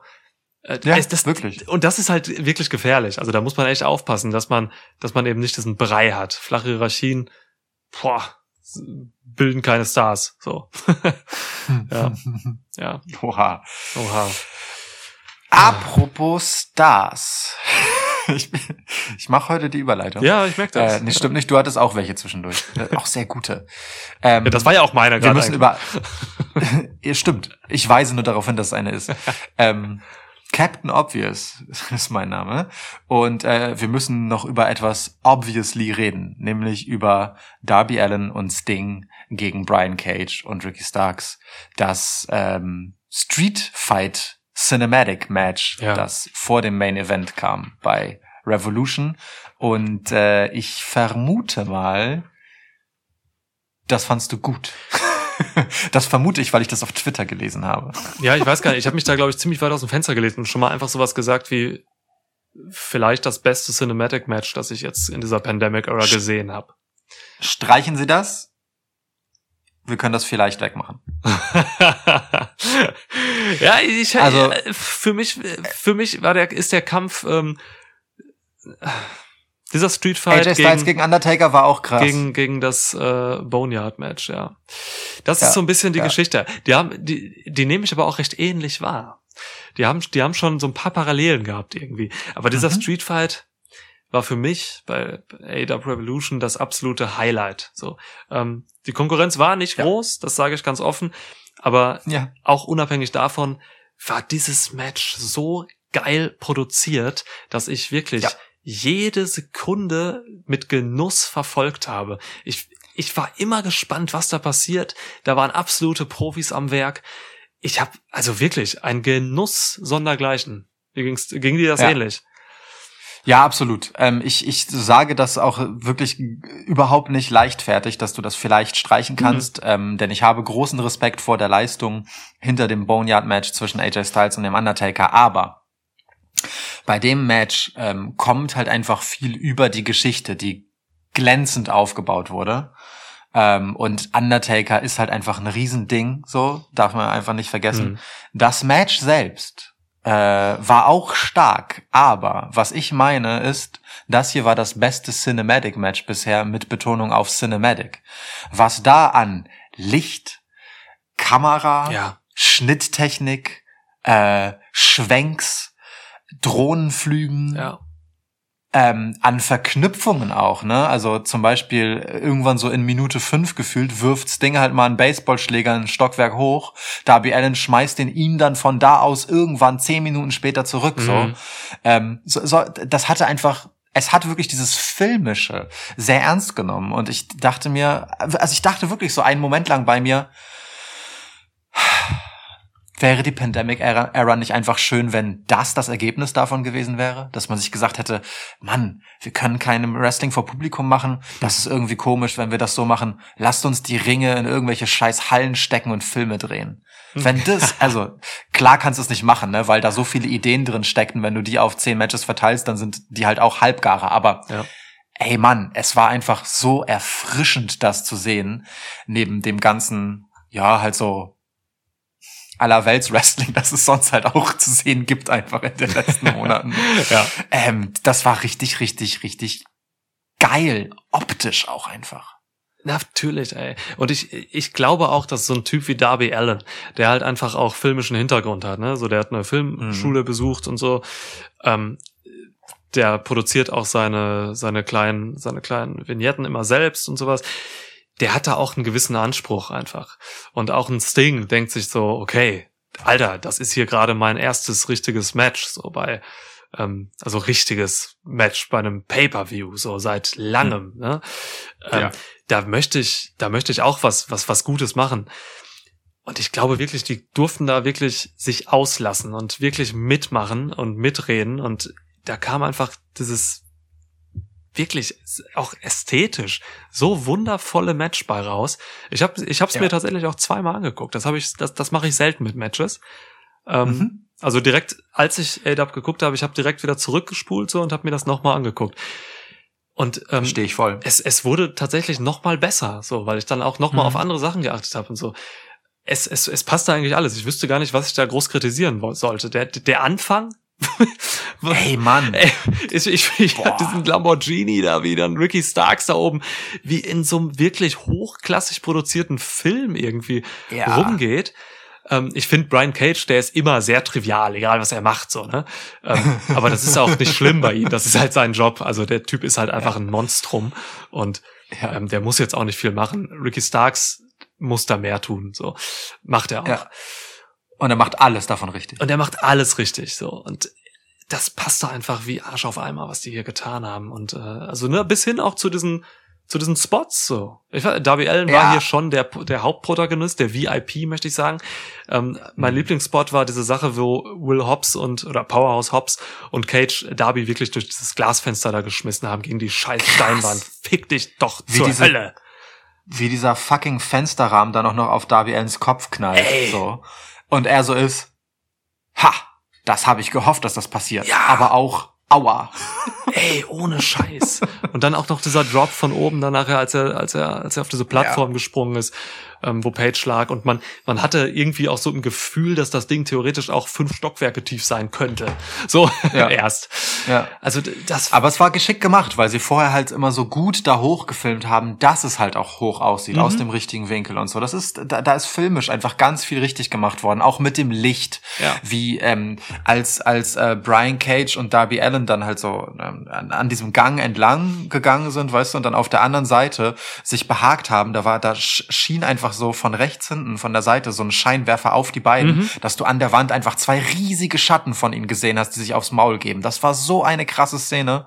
Ja, richtig, richtig stark, weil, weil das, das gibt diesem, also auch so symbolisch ist das einfach geil, weißt du? Das, das gibt ihm noch sowas so Großes halt einfach. Ähm, da waren einfach so viele tolle Ideen drin. Ähm, das fängt bei den Entrances halt einfach an. Also ich meine, ähm, ich, wir haben auch schon sehr bemüht langweilige Entrances äh, gesehen. Hallo Velveteen Dream und Adam Cole. Boah. Ähm, ja. und da war halt einfach auch so geil unnötiger Pomp halt, ne, dass du halt diese Flü diesen Flügeltür Lambo hast so und äh, sie halt einfach dann von der einen Seite reinfilmen und dann diesen geilen Warp-mäßigen Schnitt haben und zur anderen Seite wieder rauskommen Ja. äh, im Gegenschnitt. Mega geil so und auch diese Drohnenflüge einmal durch den ganzen Laden durch und nach oben und also richtig viel schöne Ideen. Mein Gedanke war ehrlicherweise ja fuck. Das hätte alles Budget sein können, das man für die Pyro im Main Event braucht. und da, und da sind wir dann aber vielleicht wieder bei AW investiert dann doch äh, in seine neuen Stars, wenn Darby Allen das Geld kriegt, dass am Ende halt der Pyro bei John Moxley gegen Kenny Omega fehlt. ja, ja, ja, ja. Wobei ich glaube, da hat man halt investiert, auch vor allem wegen äh, Sting. So, ne? Ja klar, Ja. natürlich. Aber ja, guter Gedanke. Wer weiß, wie da die Geldverteilungen sind. Ähm. Nein, aber da, ach, da waren da ganz, da ganz schöne, schöne Details auch einfach drin. Diese Sache, dass zum Beispiel diese Army of Huddlems, ne, ähm, Mhm. fand ich erstmal ganz, ganz, ganz cool, dass die kam. Irgendwie, irgendwie unsinnig, aber irgendwie auch cool. Ähm, und es gab so eine Phase, da hat Brian Cage einfach mal fünf von diesen Typen einfach vernichtet. So. Ja. Ähm, das heißt, auch Ricky Starks und Cage, die halt hier das Match verloren haben am Ende, ähm, hatten halt irgendwie die Phasen, dass man hinterher sagen kann, okay, das sind Stars oder werden Stars. So, die sehen, die sehen geil aus. Hm. Die haben, ähm, die bringen was mit. So einfach, weil der Fokus war ja schon irgendwo natürlich auf auf Sting und und Darby Allen. So, ne? Ähm, die haben halt diese Sache irgendwie bewusst schmeißen sollen. So, aber Ja. ich finde wirklich, die anderen haben auch echt gut mitgespielt. Sogar irgendwie so ein so ein Hook hat da noch seinen seinen Spot Ja. gekriegt. Ich habe mich voll gefreut, dass Hook sah super Hook aus. durfte gegen fucking Sting agieren. Er, ey, Ja. der ist, das ist ein absoluter Rookie, ne? Der trainiert gerade, ich glaube in der in der Trainingsschule von Cody oder so. Ich weiß gar, nee, von, Ja. äh, keine Ja, Ahnung. ja. Jedenfalls, Doch, doch, das hat Tess ihm, das hat Tess ihm ja mal äh, sozusagen vorgeworfen, in Anführungsstrichen. Nee, umgekehrt. Also Cody hat sich darüber lustig gemacht, dass sein Sohn bei so. ihm trainiert. Ja, okay. Ja, Ja, das ist halt eine geile Ehre und das ist schön. Ja. Mhm. Voll. Ich, ich finde es total gut. Also erstens hat Hook das erste Mal kein Shirt angehabt und er kann das durchaus tragen. Der ist gut in Form, der junge Mann. Besser als Dominic Mysterio, ja. Safe. Und, ähm, und der hat sich halt auch einfach in jeden, der hat jetzt nicht viel krasse Sachen gemacht, aber der hat sich halt in jeden Punch und in jeden Kick einfach richtig reingeworfen und wollte den krass aussehen lassen. So. Mhm. Und das ist, weißt du, bei all den ähm, un, ja, unmotivierten Strikes, die wir halt so sehen, hallo John Moxley, ähm, ist das halt schön, das zu haben, dass jemand einfach so einen absolut stumpfen Basic-Move mit voller Inbrunst krass aussehen lassen will, so, weil das ist irgendwie auch einfach die Grundlage von all dem, was wir Wrestling nennen, Mhm. dass das aussehen soll wie ein harter Kampf, selbst wenn es das nicht ist, so. Ähm, das fand ich sehr gut und es war ein gutes Showing für ihn. Ähm, Ja. ich, ich mag hier aber auch viele Meta-Dinge tatsächlich sehr gern. Ähm, ähm, also erstmal Storyline-mäßig, dass Darby Allen der Typ ist, der sich sozusagen selbst opfert, ne, mit so einem abstrusen Spot und Sting dann derjenige ist, der am Ende das Match gewinnt, kann man jetzt erst einmal problematisch finden im Sinne von, das bringt doch Darby jetzt nicht over, wenn Sting das Match gewinnt. Oh, kommt dieser alte Typ hier halt rein und gewinnt so. Aber es ist halt genau das, interpretiere ich da rein, was Sting Darby Allen mitgeben will. So, hey, ist cool, wenn du äh, dein Body on the line puttest. ähm, ich, ich, es gibt keine schöne deutsche Umschreibung Äh. dafür. Wenn du dich selbst opferst, ähm, so, das ist alles eine coole Idee. Sei der Daredevil, der du sein willst, aber irgendwer muss am Ende noch das Match gewinnen. Und ähm, wenn du das schon machst, ich Veteran, hol dann halt das Match dann nach Hause so. Ne? Also dass, dass quasi Sting derjenige ist, der Darby Allen halt einfach beibringen will, ähm, am Ende auch noch daran zu denken, dass es einen Sieg einzufahren Mhm. gilt. So. Und deswegen fand ich das total konsequent. Und auf der äh, Meta-Ebene war das Match halt einfach Gold wert für Ricky Starks, weil sie haben sich halt clevererweise weitgehend so aufgeteilt, dass Darby Allen und Brian Cage miteinander zu tun hatten Hm. und Ricky Starks und Sting. Und ähm, nun, ich sag mal so, äh, Brian Cage wäre viel Arbeit für Sting gewesen. ja. Ricky Starks hat den Job für Sting einfach so grandios gemacht. Alter, der hat Sting so gut aussehen lassen, wie wahrscheinlich seit, weiß ich nicht, mindestens 20 Jahren nicht mehr. Also Sting sah einfach krass aus, weil Ricky Starks einfach alles perfekt genommen hat. Mega. Ah. Ganz, ganz, ganz große Leistung. Und das macht einen Star gerade als Heel am Ende aus, ne? Wenn du jemanden einfach so gut aussehen lassen kannst durch deine Arbeit, der eigentlich längst über seinem Zenit ist. Also Hut ab, wirklich. Mein, mein persönlicher MVP in dem Match, ganz klar Ricky Starks. Ah, es gefällt mir. Schön, dass du das sagst. Ähm, total. Also es, das ist ungefähr vergleichbar mit dieser Nummer damals ähm, Charlotte gegen Trish Stratus. So, Hm. ich weiß nicht, ob du dich erinnerst. Ne? Das ist ungefähr, äh, ist ja irgendwie ne die, die, die, die Legende so lange nicht gewrestelt und so. Charlotte hat dieses Match geschmissen und Trish echt gut aussehen lassen. Und ähm, ey, das ist das, worauf es vor allem auch so hinter den Kulissen und so, ne, worauf es ankommt, wo du dir, womit du dir Respekt wirklich äh, bei den Kollegen Ja. und deinen Chefs und Vorgesetzten so er, erarbeitest. Ricky Starks, Ja. ich bin ein riesiger Fan von dem Mann einfach. Der kann alles. In fünf Jahren muss der durch die Decke gehen. Ansonsten cancel ich Wrestling.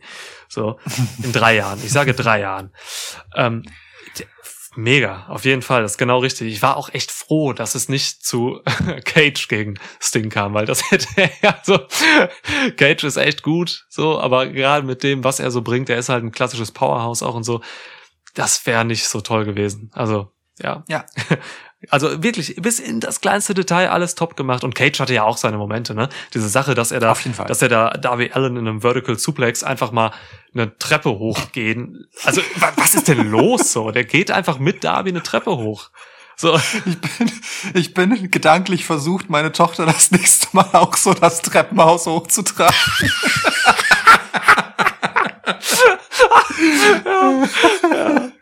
Ich fand das mega, es sah super chillig aus.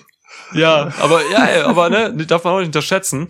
Ähm, ist halt auch echt anstrengend, immer so gerade zu bleiben dann. Ja. Also als getragen Definitiv, ja. oder getragen, nee. Ja, ja, ja natürlich. Ja. Ja, stark. Vielleicht noch zu Darby Allen einfach nochmal ein Wort. Mir ist jetzt auch wieder bei dieser Dynamite aufgefallen, ne, im Match gegen Scorpio Sky, das, wie gesagt, großartig war.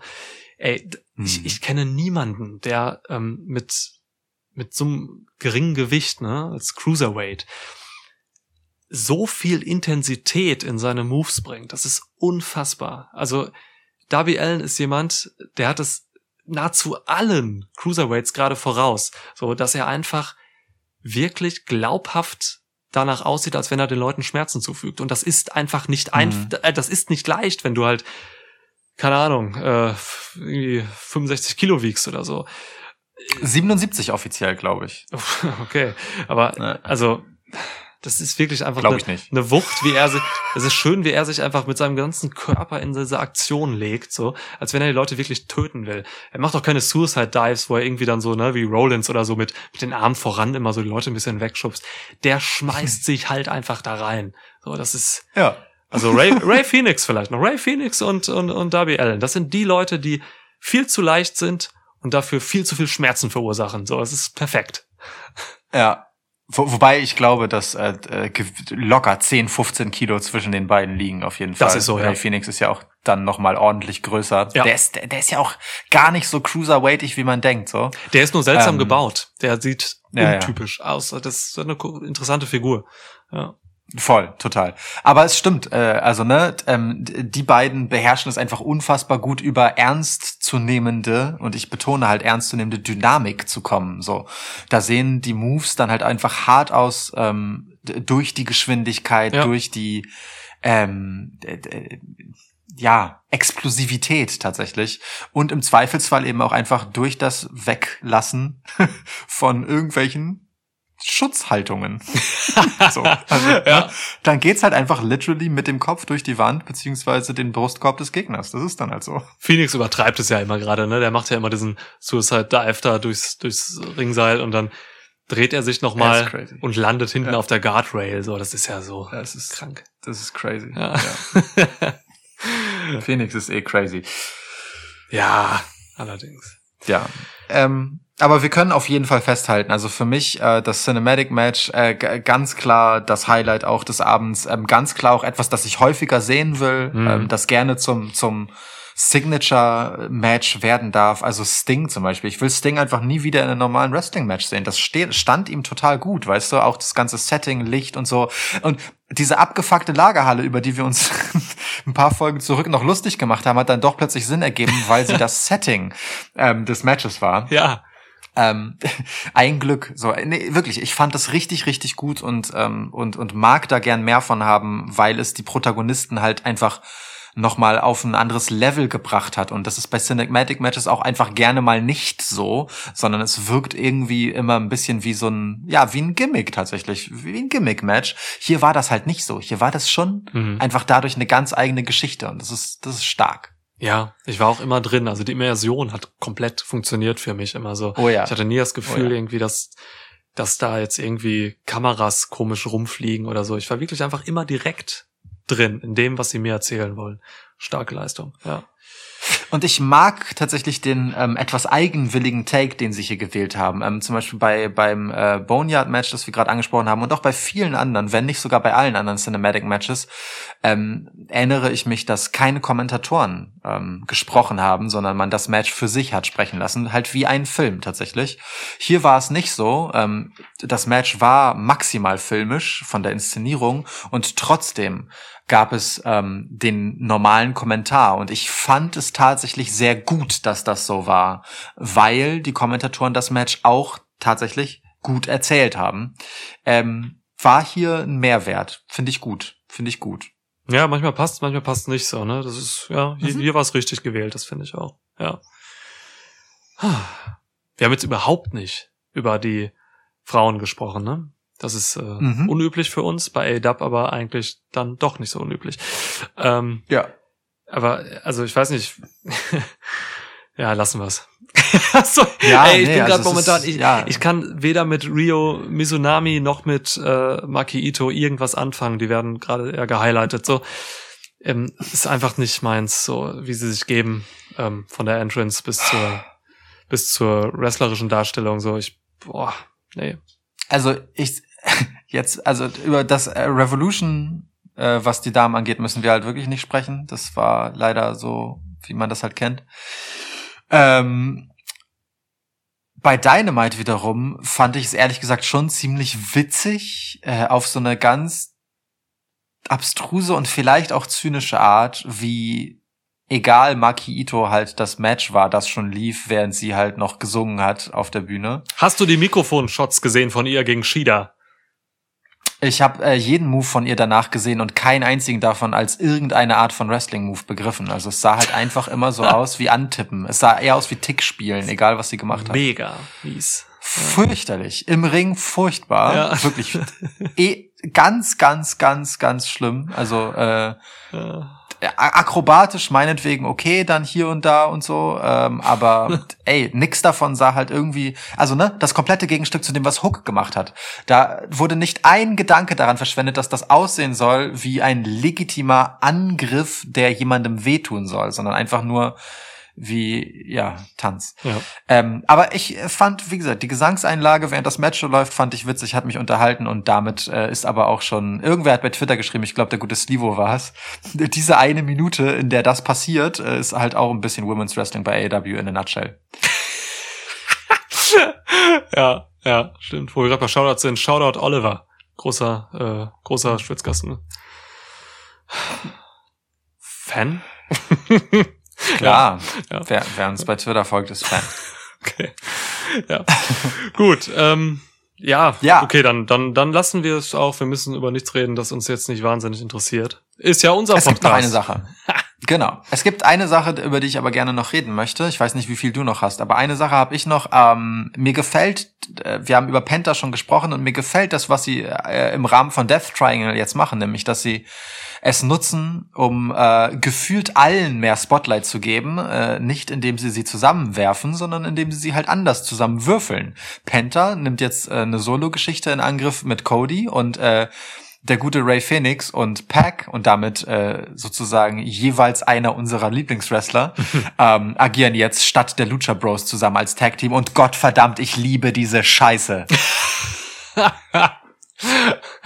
ja, gab, es war ein geiles Match natürlich. Phoenix gegen Matt Jackson hat mich echt, echt richtig krass unterhalten. Ja. Ähm, boah, weiß ich nicht, wie ich dazu stehe. Also eigentlich also es gibt halt bei ADAP einfach sau viele Factions und äh, Tag-Teams und äh, Mhm. Trios und so, ne?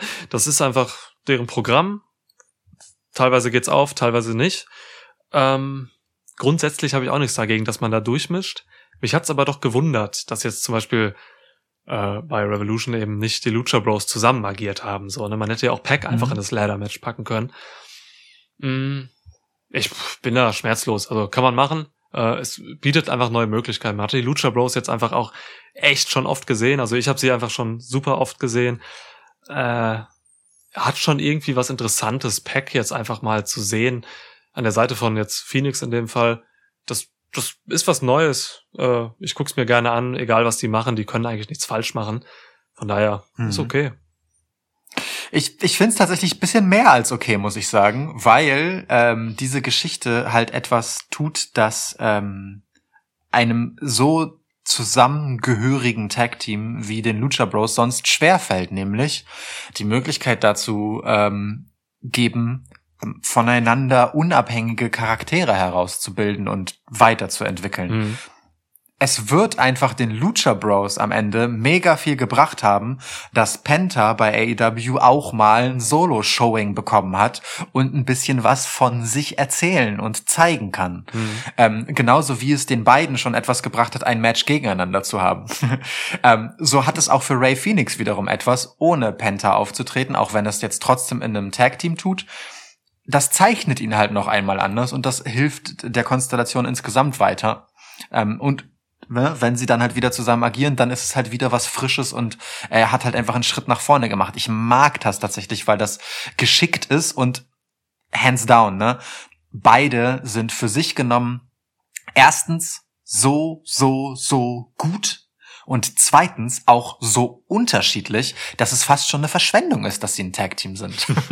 so, also, ne, anders als jetzt meinetwegen die Young Bucks, die auch natürlich beide absurd gut sind, ähm, die kommen halt sehr mit einem gemeinsamen Ding und es ist kein gigantischer Unterschied, wer von beiden jetzt in einem Match antritt.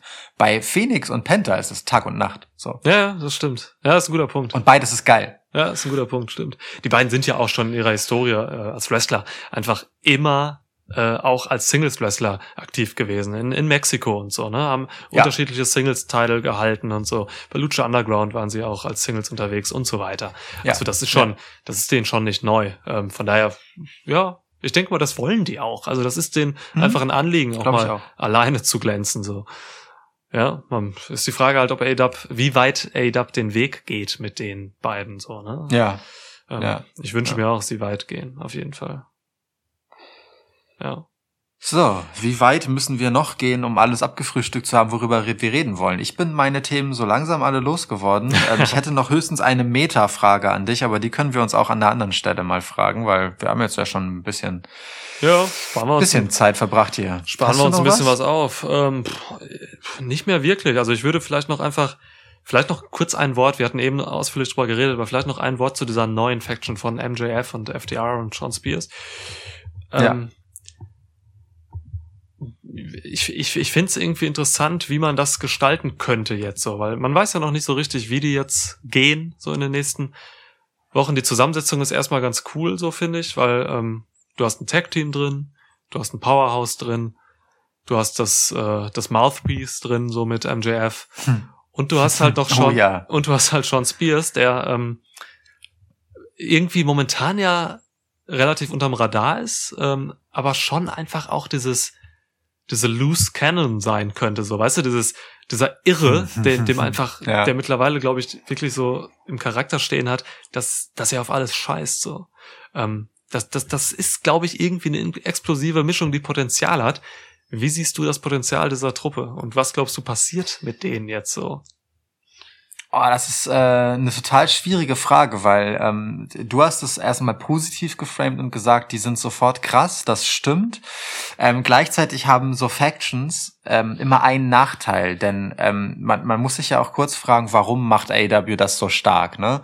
Und mein Gefühl ist, ähm, damit Leute nicht in Vergessenheit geraten, die sie sonst nicht in die Shows reinkriegen. Es kann halt einfach nicht jeder immer gerade eine Storyline haben. Mhm. Aber indem du sie in Factions bündelst und miteinander auftauchen lässt, reicht es, wenn einer von denen wirklich was zu tun hat und die anderen sind halt ein bisschen dabei. Ja. So. Äh, und das ist bei der Besetzung, ehrlicherweise, und ich meine nicht Sean Spears, der mir relativ egal ist, muss ich leider zugeben. ähm, Mir auch. Sondern ich meine das vor allem in Bezug auf FTA und MJF. Ähm, aber ja, so schlimm ist es wahrscheinlich nicht, weil ähm, die Rollenverteilung eigentlich relativ klar absehbar ist. Ja. Meine größte Befürchtung ist halt allerdings, dass FTA einfach ihr, wie ich finde, größtes Asset, und das kommt bei mir ehrlicherweise noch vor ihrem In-Ring-Talent, ähm, für, zu verlieren drohen, nämlich ihr Mic-Work. Die sind so, also, okay, Dex Howard ist so Ja, fucking Dex. gut, wenn er spricht. Ja. Ähm, also, ich, ich möchte nicht, dass er zurücksteckt, nur weil MJF noch besser ist. Ja, ja, ich verstehe deine Angst. Ähm, Ich glaube aber, die werden gar nicht so auftreten, wie der Inner Circle zum Beispiel aufgetreten ist, nämlich immer so zusammen. Ich glaube, das, Ja. das wird man eher so regeln, dass wenn ähm, FDR irgendwie rauskommen, dass die dann in Tech-Geschichten vielleicht mal rauskommen und dann redet auch kein MJF, weil er gar nicht mitkommt. So, ähm, Ja, ich glaube, ja, am, das macht Sinn. Am gesündesten wäre es halt wirklich, wenn die in den richtigen Momenten sich gegenseitig irgendwie unterstützen oder so. Ähm, auch so wie das in New Japan läuft, so, ne? Da ist halt auch nicht immer jeder von Los Ingonables de Japón so dabei, wenn Naito Mhm. sein Match hat oder so. Ähm, ich glaube, wenn man das mit Fingerspitzengefühl angeht, dann ist das cool. Bei Inner Circle war es halt echt so eine Sache. Ne? Die waren immer gleichzeitig da und äh, ja, immer lag der Fokus auf Jericho. So, Ja, und das hat einen dann halt auch immer wieder daran erinnert, wie egal Santana und Ortiz eigentlich sind, ne? Weil sie Ja. immer da waren, aber damit war es halt dann auch irgendwie schon alles. Ja, ey, die größte Kunst Ja. in, in, in der im, im Wrestling, im wöchentlichen Wrestling TV ist es wirklich, Leute in den richtigen Momenten nicht zu bringen. So, das Ja. ist ähm, Schön gesagt. fast Schön gesagt. fast wichtiger, als sie in den richtigen Momenten zu bringen. ja, muss man echt. Ja, äh, nee, das ist gucken. ganz, ganz, ganz smartes Statement tatsächlich, ja. ja, so bin ich. Smart. Ja. Ah ja, apropos smart, mein Freund, du hast ja noch äh, den Voldemort-Fehler Oh, gemacht. fuck. Ich dachte, du hast es vergessen. Nein, niemals. Ach. Und ähm, du schuldest mir deswegen noch einen Pep-Talk und Oh ich Gott. gebe dir äh, jemanden, ich glaube, du wirst sehr gerne darüber sprechen, was für Qualitäten diese Person mitbringt und äh, was für eine Bereicherung sie für die Welt ist. Jake Hager. Let's go. Oh, bitte. Ey, das geht zu weit. Das geht, das Okay. geht- Nee, also ey, auch, ey, auch so. Ich zieh durch. Ich zieh Aus durch. politischer Perspektive würde ich auch sagen, das geht zu weit. Wir können das hier jetzt nicht. Also irgendwo ist auch Schluss. Komm schon, ich zieh's durch. Ich zieh's durch. Ich, du, Ja, ziehst du durch? Ja, ja, du, okay, du, also du, ich, du wolltest ich, ich letztens schon Hut, zu lieb sein äh, mit mir, aber äh, dann habe ich auch gesagt, ich, nee, dann. wenn dann, wenn, wenn ich in die Voldemort-Falle tippe, dann richtig. Alles klar, dann hier bitte Jack, äh, dann Jack Hager. Weißt, nee, we, weißt du was? Nee, we, weißt du was? Wenn du in die Voldemort-Falle tippst, tappst, dann richtig. Miro. Oh Gott, Alter! Ich, ich, ich habe nur darauf beharrt, jetzt doch Jake Hager zu nehmen, damit du mir Miro nicht gibst. Weil ich die ganze Episode Angst habe, dass du mir Miro präsentierst. Hier ist er. Okay. Ähm, Miro, ja. Also, äh, du weißt, dass ich ihn von vornherein bei ADAP äh, genau da gewünscht habe, in dem Spot, wo er sich gerade befindet. Ähm, weil es einfach auch irgendwo richtungsweisend für Professional Wrestling auf dem US-Markt ist, was Miro macht. So, ne? Ähm, die ganze Darstellung, ähm, die ganze, die ganze Sache mit den Videospielen und so, das ist schon einfach, das untermauert dich einfach als Charakter, das untermauert dich als Powerhouse. Ähm, das gibt dir einfach diesen nötigen Spirit, ähm, über auch diese, ja, diese, diese Fingerfertigkeit, die du ja auch beweist beim Videospielen, ähm, das in den Ring zu übertragen und dann halt eben noch mit einfach verdammt geilen Outfits da rauszukommen, so, ne, dieses, ähm, dieses Mickey Mouse Shirt da am Anfang, das ist ein Statement, das ist ein politisches Statement, das zeigt, dass man auch ähm, als bulgarisches Powerhouse ähm, einen Softspot hat, so. Und wie gesagt, Miro ist für mich einfach jetzt äh, stärker, als er bei WWE jemals war. Ähm, Mhm. Äh, Kip Sabian und diese ganze Sache mit Chuck Taylor und der Hochzeit und so, alle Valets, die er so hat und so, viel besser als Lana je war. Ähm, Rusev Day ist ein Witz gegen ähm, Best Man, so. Das ist einfach, also Rusev ist, glaube ich, jetzt für mich auch der erste, der, den man jetzt im, im Title Picture dann, dann sehen wird. So, ich, ich, ich glaube, mit seinem Finisher auch und so, dieser Camel Clutch, besten Finisher der Welt. Ähm, da wird man jetzt auch den richtigen Weg gehen. Ich habe ein bisschen Erbrochenes verloren gerade. Es läuft mir so links aus dem Mund raus. ich ich sehe seh das total mit dem Championship-Match und so. Jemand, der halt äh, im Prinzip äh, die Hochzeit seines Freundes als Signature-Match hat, ist einfach der geborene Champ. Der schon als Gimmick, also wirklich als, Ja. als Gimmick einfach ein Sidekick ist. Ja, Wedding Crusher. Wow. Redding. Ja. Oh Gott. Ja, ja. Oh Gott. Ah, ich mochte aber den, also ich muss sagen, jetzt mal so, ne, äh, auch so äh, direkt zurückgespielt, ich äh, mochte tatsächlich den Ansatz zu sagen, dass dieses Gaming-Ding so ein bisschen sinnbildlich für die aktuelle Zeit ist. Also auf einer Metaebene hast du ja recht, dass das tatsächlich problematisch ist. Äh, die, die versteckte kritische Spitze, die da drin steckt, fand ich gut. Ich, ich weiß ja, dass dir das ein Dorn im Auge ist, dass äh, auch Adam Cole ein total sympathischer Zocker einfach ist, wenn man Up, Up, Down, Down guckt zum Beispiel. Ja. Es bricht halt mit dem, was sie vor dem TV, äh, vor den TV-Geräten dann wirklich irgendwie verkörpern sollen. So, aber ja, das ist ein anderes Thema. K-Fape, müssen wir mal einen ganzen Podcast zu machen.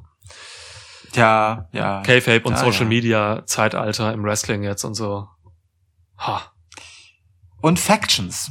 Factions ist auch so ein Ding. total, ja. A-Dub hat, ja, Also- genau, absolut. Factions, wir wünschen sie uns immer bei WWE. Bei A-Dub haben wir ganz viele, da werden sie aber irgendwie nicht immer gut eingesetzt. Ja, ist ein gutes Thema. Bei WWE haben wir sehr wenige, aber die sind sehr bedeutungsvoll tatsächlich gerade. Und ich meine nicht Retribution, das zählt nicht. Hört euch unsere letzte Folge zu Lashley an, da reden wir Hm. auch viel über Hurt Business und MVP. Eben. Ja. Mhm. Und ansonsten hört auch demnächst wieder rein, wenn es heißt, es ist ein beliebiger Tag, den wir mit Schwitz enden lassen. You know what that means. Ja, so ist das. Und folgt uns auf äh, Social Media. Twitter sind wir aktiv. Äh, Schwitzcast heißen wir überall. Ja, Und bleibt gesund. das auch. Tschüss.